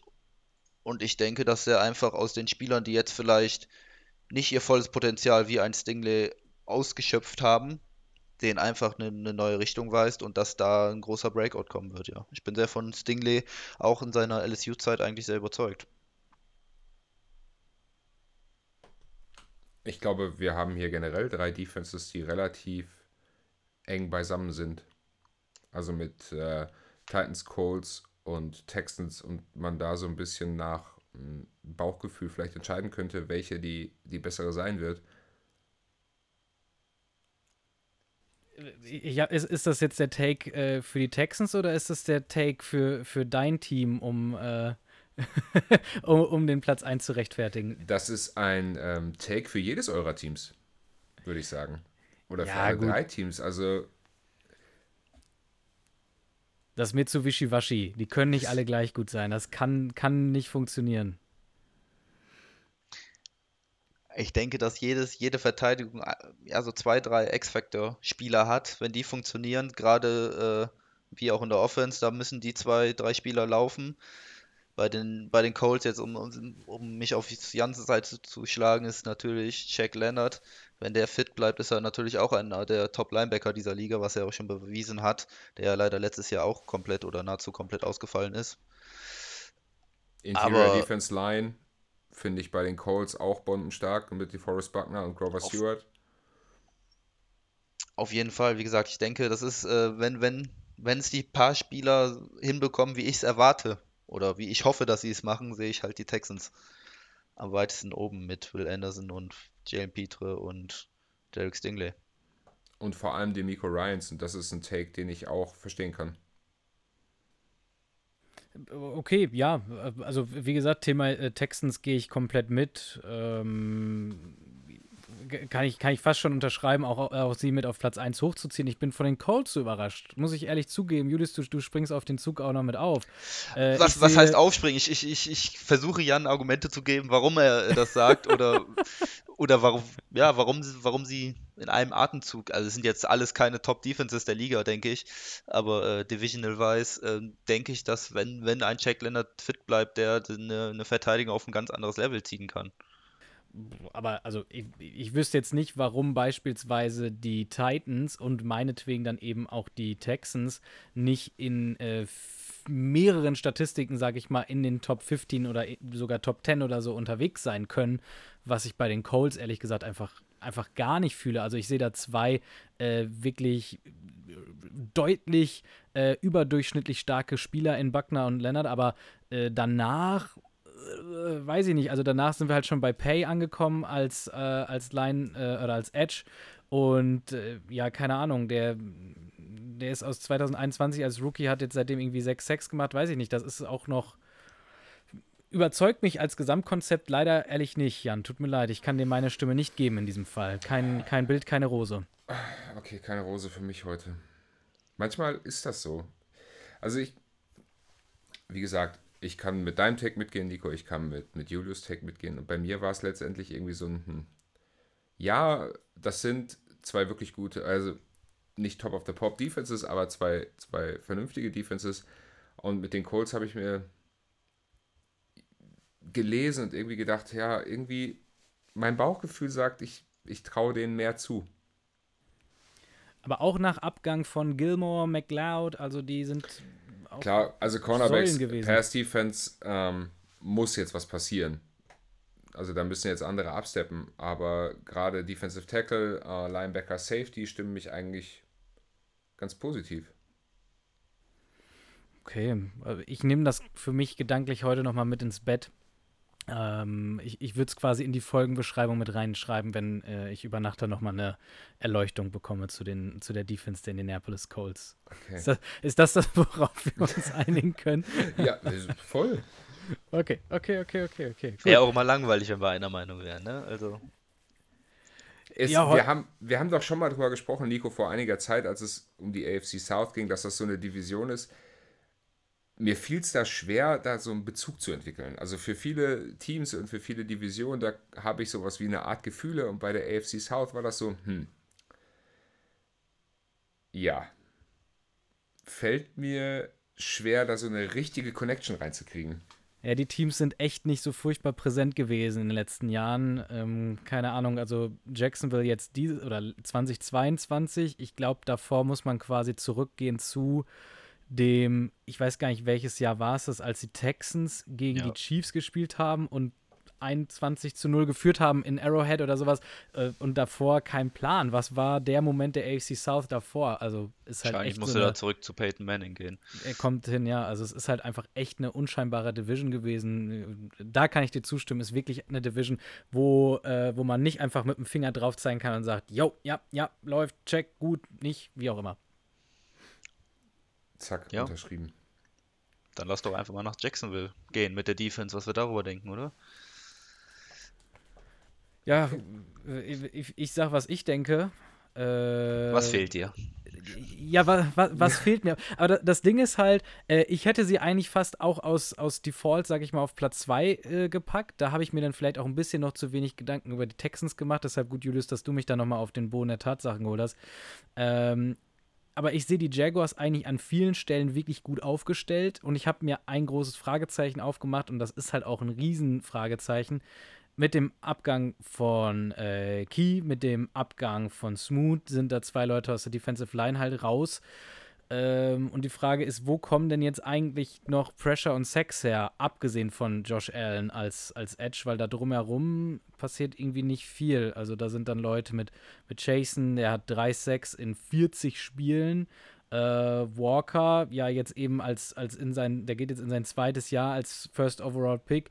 Der hat, äh, was sind es, 3 6, 6 6, also, also 19 Sex, äh, 9 Sex über zwei Saisons, wenn ich das richtig sehe. Ja, weiß ich nicht. Also das ist mein Fragezeichen an den Jaguars. Ich halte sie aber auch für, für eine, ich sag mal, in Summe recht komplette Unit. Das wäre mein Argument für die Jaguars.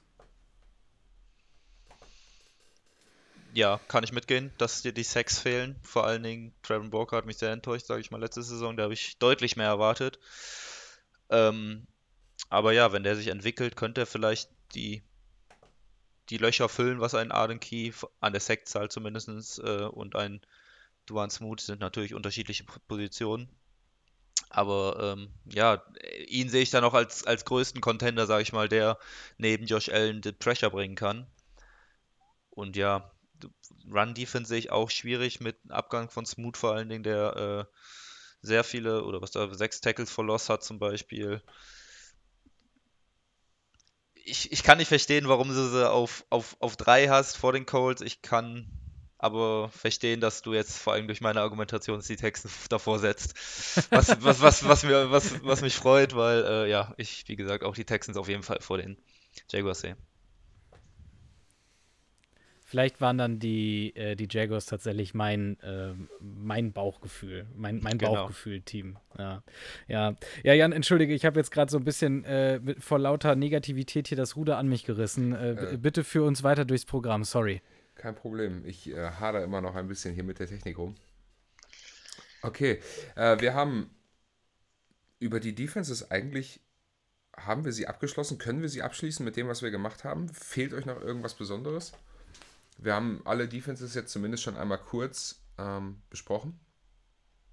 äh, ja, weiß ich nicht. Ich würde von euch jetzt gerne noch mal hören. Also ihr seht die, also noch mal laut ausgesprochen, ihr seht die Jaguars wirklich safe auf Platz 4? Also, Nein. Das, okay. Auf 4 nicht. Ich sehe sie tatsächlich an 3. Und die Colts an 4. Und dann Texans an 1 und Titans an 2, um es komplett durcheinander zu machen. Aber ich kann verstehen, warum, oder ich, ich sehe die Punkte, die, die Jan ansagt, äh, warum die Colts zumindest höher gerankt werden. Nicht an 1 unbedingt, aber warum, warum er sie höher als 4 rankt auf jeden Fall. Und Jan, hast du sie deutlich auf 4? Also ich muss zugeben, das würde so viel für mich und die gesamte Saison verändern, wenn die Jaguars doch so viel schlechter in der, in der Defense sind, als ich sie einschätze. Nein, deutlich auf 4 nicht. Also mein Ranking war äh, Colts, Texans, Titans, Jaguars. Colts, Titans. Uh, okay. Aber, Ja. also, das ist halt alles äh, relativ eng irgendwo beieinander, finde ich. Mhm. Okay, gut. Also, Also, wenn man jetzt mal rübergeht, zum Beispiel zu, zu Pro Football Network, da würden die zum Beispiel sagen, Jacksonville Jaguars äh, wäre Defense 2023 auf Platz 27. Und die Colts? Tatsächlich auf Platz 11. What? Ja. Okay. Haben wir wen übersehen? Habe ich wen übersehen? Also muss ich meine gesamte Vorbereitung nochmal neu machen? Wollen wir die zweite Halbzeit hier nochmal neu aufnehmen? Bitte nicht. Ganz so spät ist auch nicht. Es ist Viertel Ja. vor elf. Die Sonne ist Ja, gerade erst Entschuldigung, untergegangen. Entschuldigung. ja. Okay. Platz 11. Wow. Ohne Gil, also mit Gilmore, mit McLeod vielleicht. Okay, aber. Naja, gut, ich, ich möchte mich jetzt auch nicht in meinen Gedanken verrennen. Ähm, Time will tell, würde ich sagen. Ja, ja. Okay. Okay. Schweifen wir ab. Lasst uns weitergehen. Ja, würde ich auch sagen. Lasst uns weitergehen und lasst uns unsere Bauchgefühle doch mal in einen Topf schmeißen und mal gucken, welche Teams denn im Gesamten für uns vorne stehen, beziehungsweise ganz hinten stehen. Welches Team ist das kompletteste Team der AFC South für euch? Ravens. Geil. Jetzt fickt der schon wieder an. Ja, äh, Lamar mich, Jackson ist wieder da. Lamar Jackson ist, Ja, he's Ja, coming ja, back. Lamar Jackson, genau, genau, genau. Nein, sorry, aber ich dachte mir, rausschneiden können wir es nicht, was ich vorhin verursacht habe. Dann dachte ich mir, für alle, die uns bis hierhin zuhören, kann ich das Thema nochmal mit auf, äh, aufnehmen und mich nochmal äh, noch mal für blöd verkaufen. Nein, es ist also meiner Meinung nach die Jaguars. Die habe ich auch an 1 stehen. Äh, einfach die, die Offense ist so weit vor den anderen, dass äh, die ver- vermeintlich schlechter gerankte Defense das nicht äh, runterziehen kann. Ich würde da auch mitgehen. Für mich sind die Jacksonville Jaguars in der Division auch das kompletteste Team. Okay. Ja. Nummer zwei. Nummer 2 habe ich Tennessee stehen.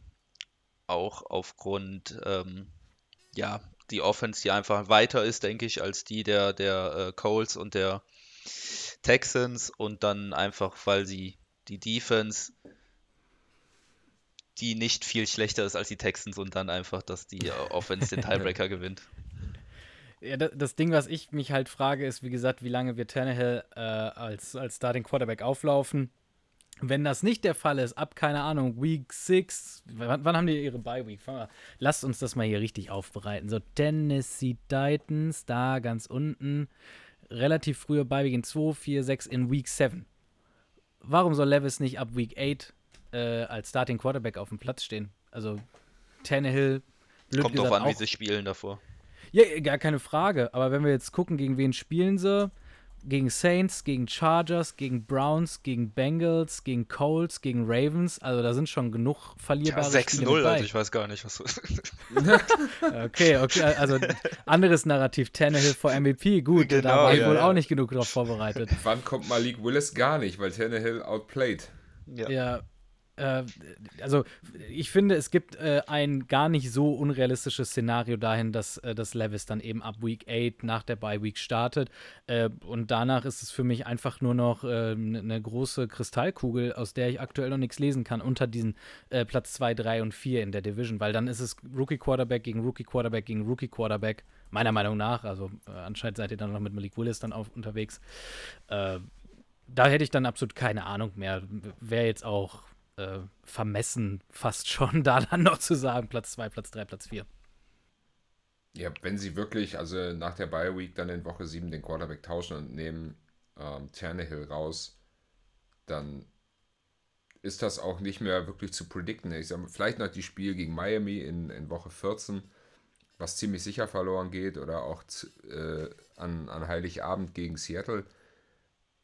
Aber dann liegt es halt alles nur in Malik Willis Händen oder in Will Levis Händen. Ja, so ist es. Ich habe wirklich, ich habe mir jetzt für die Vorbereitung immer hier den gesamten äh, Schedule vorgenommen, alle Spiele schon durchmarkiert, wer gewinnt, wer verliert, so nach dem Motto. Und für die Titans habe ich nur 2, 4, 6, 8, 9 von 17 Spielen überhaupt, ich sag mal, mich zu hinreißen lassen, ähm, einen, äh, Ergebnistipp abzugeben, äh, weil ich es für die anderen ehrlich nicht, nicht weiß. Es ist einfach so viel Wundertüte für diese Mannschaft kein Plan, wo es hingeht. Ich weiß nicht, Julius, hast du einen kompletten äh, Rekord für die, für die Titans dir errechnet? Ich habe es mir errechnet, aber unter dem Vorbehalt, dass ich sie ab Woche 1, sage ich mal, oder wie sie in Woche 1 gehen, die ganze Saison durchtippe. Ähm, aber wie du schon sagst, es kann sehr gut sein, dass frühzeitig ein anderer Quarterback in, unterm Center ist. Aber da sehe ich dann trotzdem immer noch die Stärke von Derrick Henry, die wahrscheinlich trotzdem immer noch besser ist als die Offenses von den Colts und den Texans. Weil ich nicht glaube, dass einer von beiden Rookie Quarterbacks Berge bewegen wird. Ja, schwierige Angelegenheit, finde ich. Da zu einem Punkt zu kommen, wie es denn äh, wirklich eine hundertprozentige Treffergarantie ohne Gewehr werden kann. In dem Fall leider nicht. Tut mir okay. leid. Für, okay. für alle, die bisher immer mit uns mitgetippt haben und am Ende der Saison sehr viel Geld verdient haben, in dieser Division müssen wir euch leider hängen lassen. Okay. Platz 1 und 2 haben wir damit vergeben. Platz 3? Julius. Da habe ich halt Houston, weil ich den, den Tiebreaker, sage ich mal, in der Defense sehe, weil ich, ich mag die Defense oder die Miko Ryans auch und was er mit der Defense anstellen kann. Da bin ich sehr von überzeugt und deswegen sehe ich sie an Platz 3 was ist die Mischung aus den Teams, also die, die Coltons oder die, die, die Utes, so nach dem Motto, keine Ahnung. Weiß ich nicht. Meiner Meinung nach viel, äh, viel, zu, viel zu ähnlich in der Qualität die Teams. Kann ich dir nicht sagen, wer von den drei oder vier macht. Absolutes Glücksspiel. Ich würde mein Bauchgefühl da einfach nochmal in die Runde schmeißen. Ja. Und ich würde auch mit den Texans gehen auf drei. Hm. Ich mag dein Bauchgefühl heute. Ja, also ich sag mal jetzt für den Gesamt, äh, für die Gesamtdivision lasse ich mich, lasse ich mich wohl überreden. Für die Defense hat es nicht gereicht. Okay, das vielleicht äh, finden wir dann nach der Saison noch mal Zeit darüber zu reden. Entweder muss ich äh, mir die Hände vor die Augen schlagen und mich schämend um, das klang um Gnade kurz wie eine Drohung. Nein, nein, nein, nein, nein. Okay. Ja. Okay, dementsprechend ähm, Coles auf 4, ja. Können wir dann schnell abhaken. Okay, lasst uns zum Schluss noch auf die Overs und Unders der einzelnen Teams schauen. Jacksonville, Over Under 9,5. Over oder Under? Over. Ich habe Over und 10,6. Aber nur knapp Over dann. Aber dementsprechend auch, was wir gesagt haben. Ich denke, das ist das einzige Team, was die Division kann und dementsprechend auch dann in die Playoffs einziehen wird. Äh, welches Spiel fällt aus, dass sie 10-6 gehen? Oh, das äh, sagst du gut. Ich bin noch beim alten. Der vor zwei Jahren 10-7. ja. Ich gehe trotzdem nur mit, mit 10, 10 Siegen raus. Als ich gerade äh, 9,5 gehört habe, dachte ich so, oh, das ist aber niedrig. Dann habe ich nochmal drauf geguckt, ich habe sie auch nur bei 10,7. Also ja, over. Und komischerweise, also Bauchgefühl hätte mir gesagt, deutlich drüber, nachdem ich mir den Schedule angeguckt habe, so gerade eben drüber. Ja. Würde ich dann auch so unterschreiben. Coles 6,5. Over oder under? Schwierig. es ist schwierig. Ich, ich gehe ich geh aber mit under und damit ähm, 5 und 12. Ja, äh, sorry, sag nochmal, was ist das Over-Under? 6,5. Oh, wow, okay. Also nicht um Sportwetten zu promoten, aber wenn ich wetten würde, dann würde ich dann safes Under setzen. Also wo zur Hölle sollen die. Gut, wir, wir schätzen offensichtlich die Defense anders sein, aber wo zur Hölle sollen die mehr, an mehr als vier Siege kommen? Ah, Du gehst mit vier raus. Ja, also ich habe es jetzt nicht durchgerechnet, das war ein bisschen Bauchgefühl. Das ist die Folge des Bauchgefühls. Ich ja, ja, ja, die Bauchgefühlfolge. Nein, also nein, vier Siege höchstens, safe. 100%. Vier, vielleicht fünf hätte ich auch gesagt. Ja, Also bleiben wir alle drei beim Under. ja, den einen Sieg gönne ich Ihnen. Titans 7,5. Julius, mach, sag du mal zuerst. Nee, ich bitte. habe schon zweimal zuerst, du bist dann. Ah, verdammt, ich dachte, ich schaff's andere das mal. Ja, so wie ich es gerade beschrieben habe, ich habe es ehrlich versucht, Männer. Ich habe es wirklich versucht, anhand des Schedules irgendwie rauszubekommen. Und äh, kennt ihr dieses Meme mit der Frau, wo die ganzen Formeln hier, die Matheformeln an ihrem Gesicht vorbeiziehen? So saß ich vorm Schedule. Ich habe absolut keine Ahnung. Was bist, war bei, over? Bist du gleich mit 7,5? Over, over under Ja, genau, 7,5. gleich. 7,5.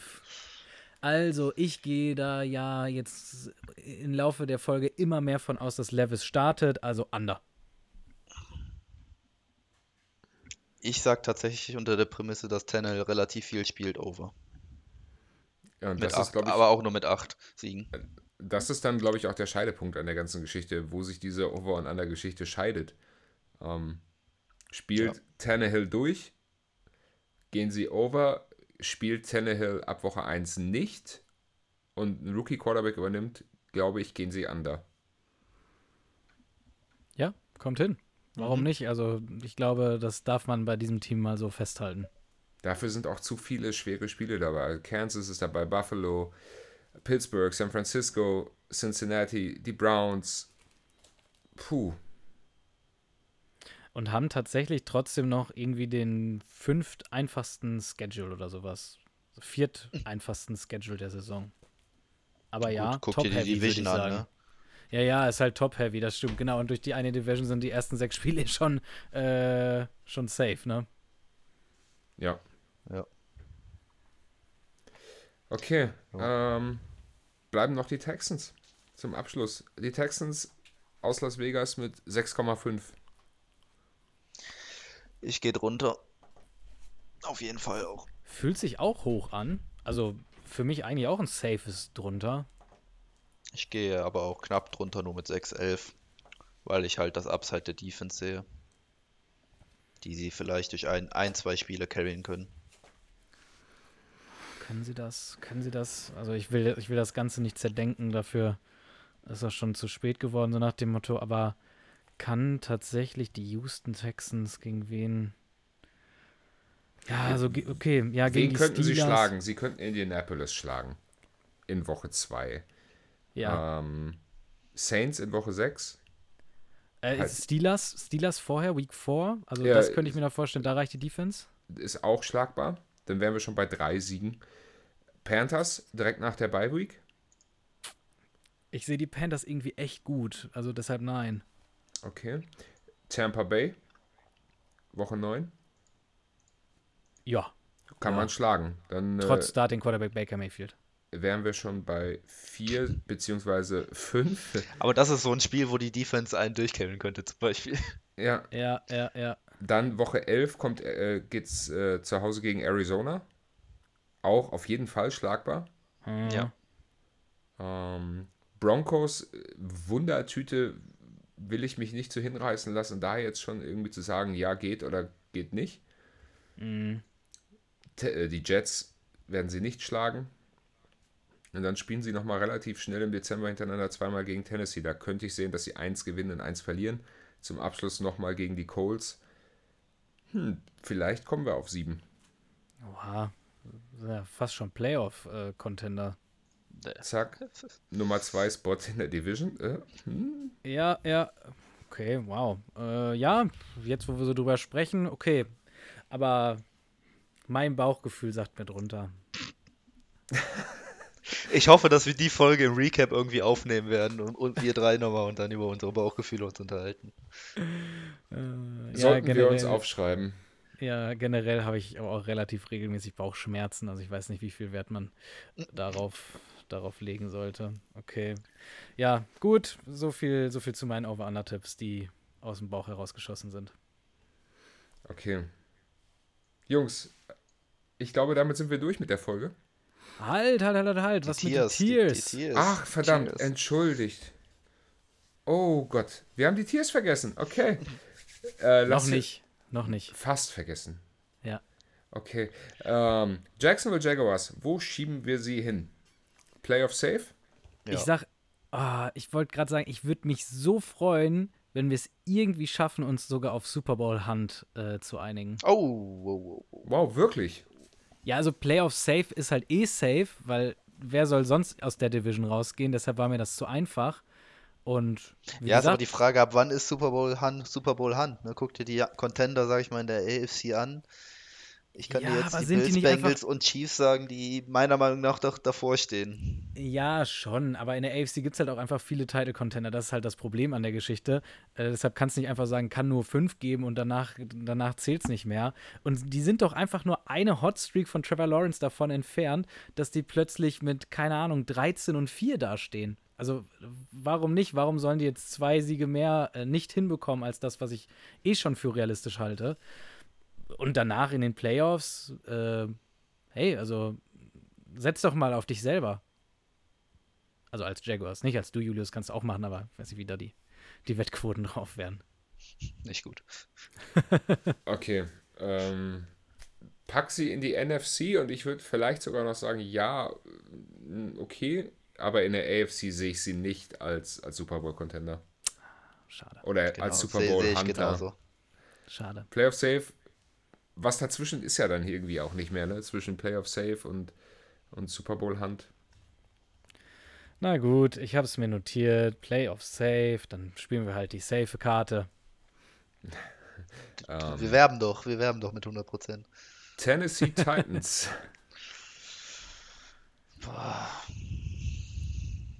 Ist für mich fast die Definition von No Man's Land. ja. Ja. Selben Gedanken hatte ich in diesem Moment auch im Kopf. Eigentlich trifft das ziemlich gut.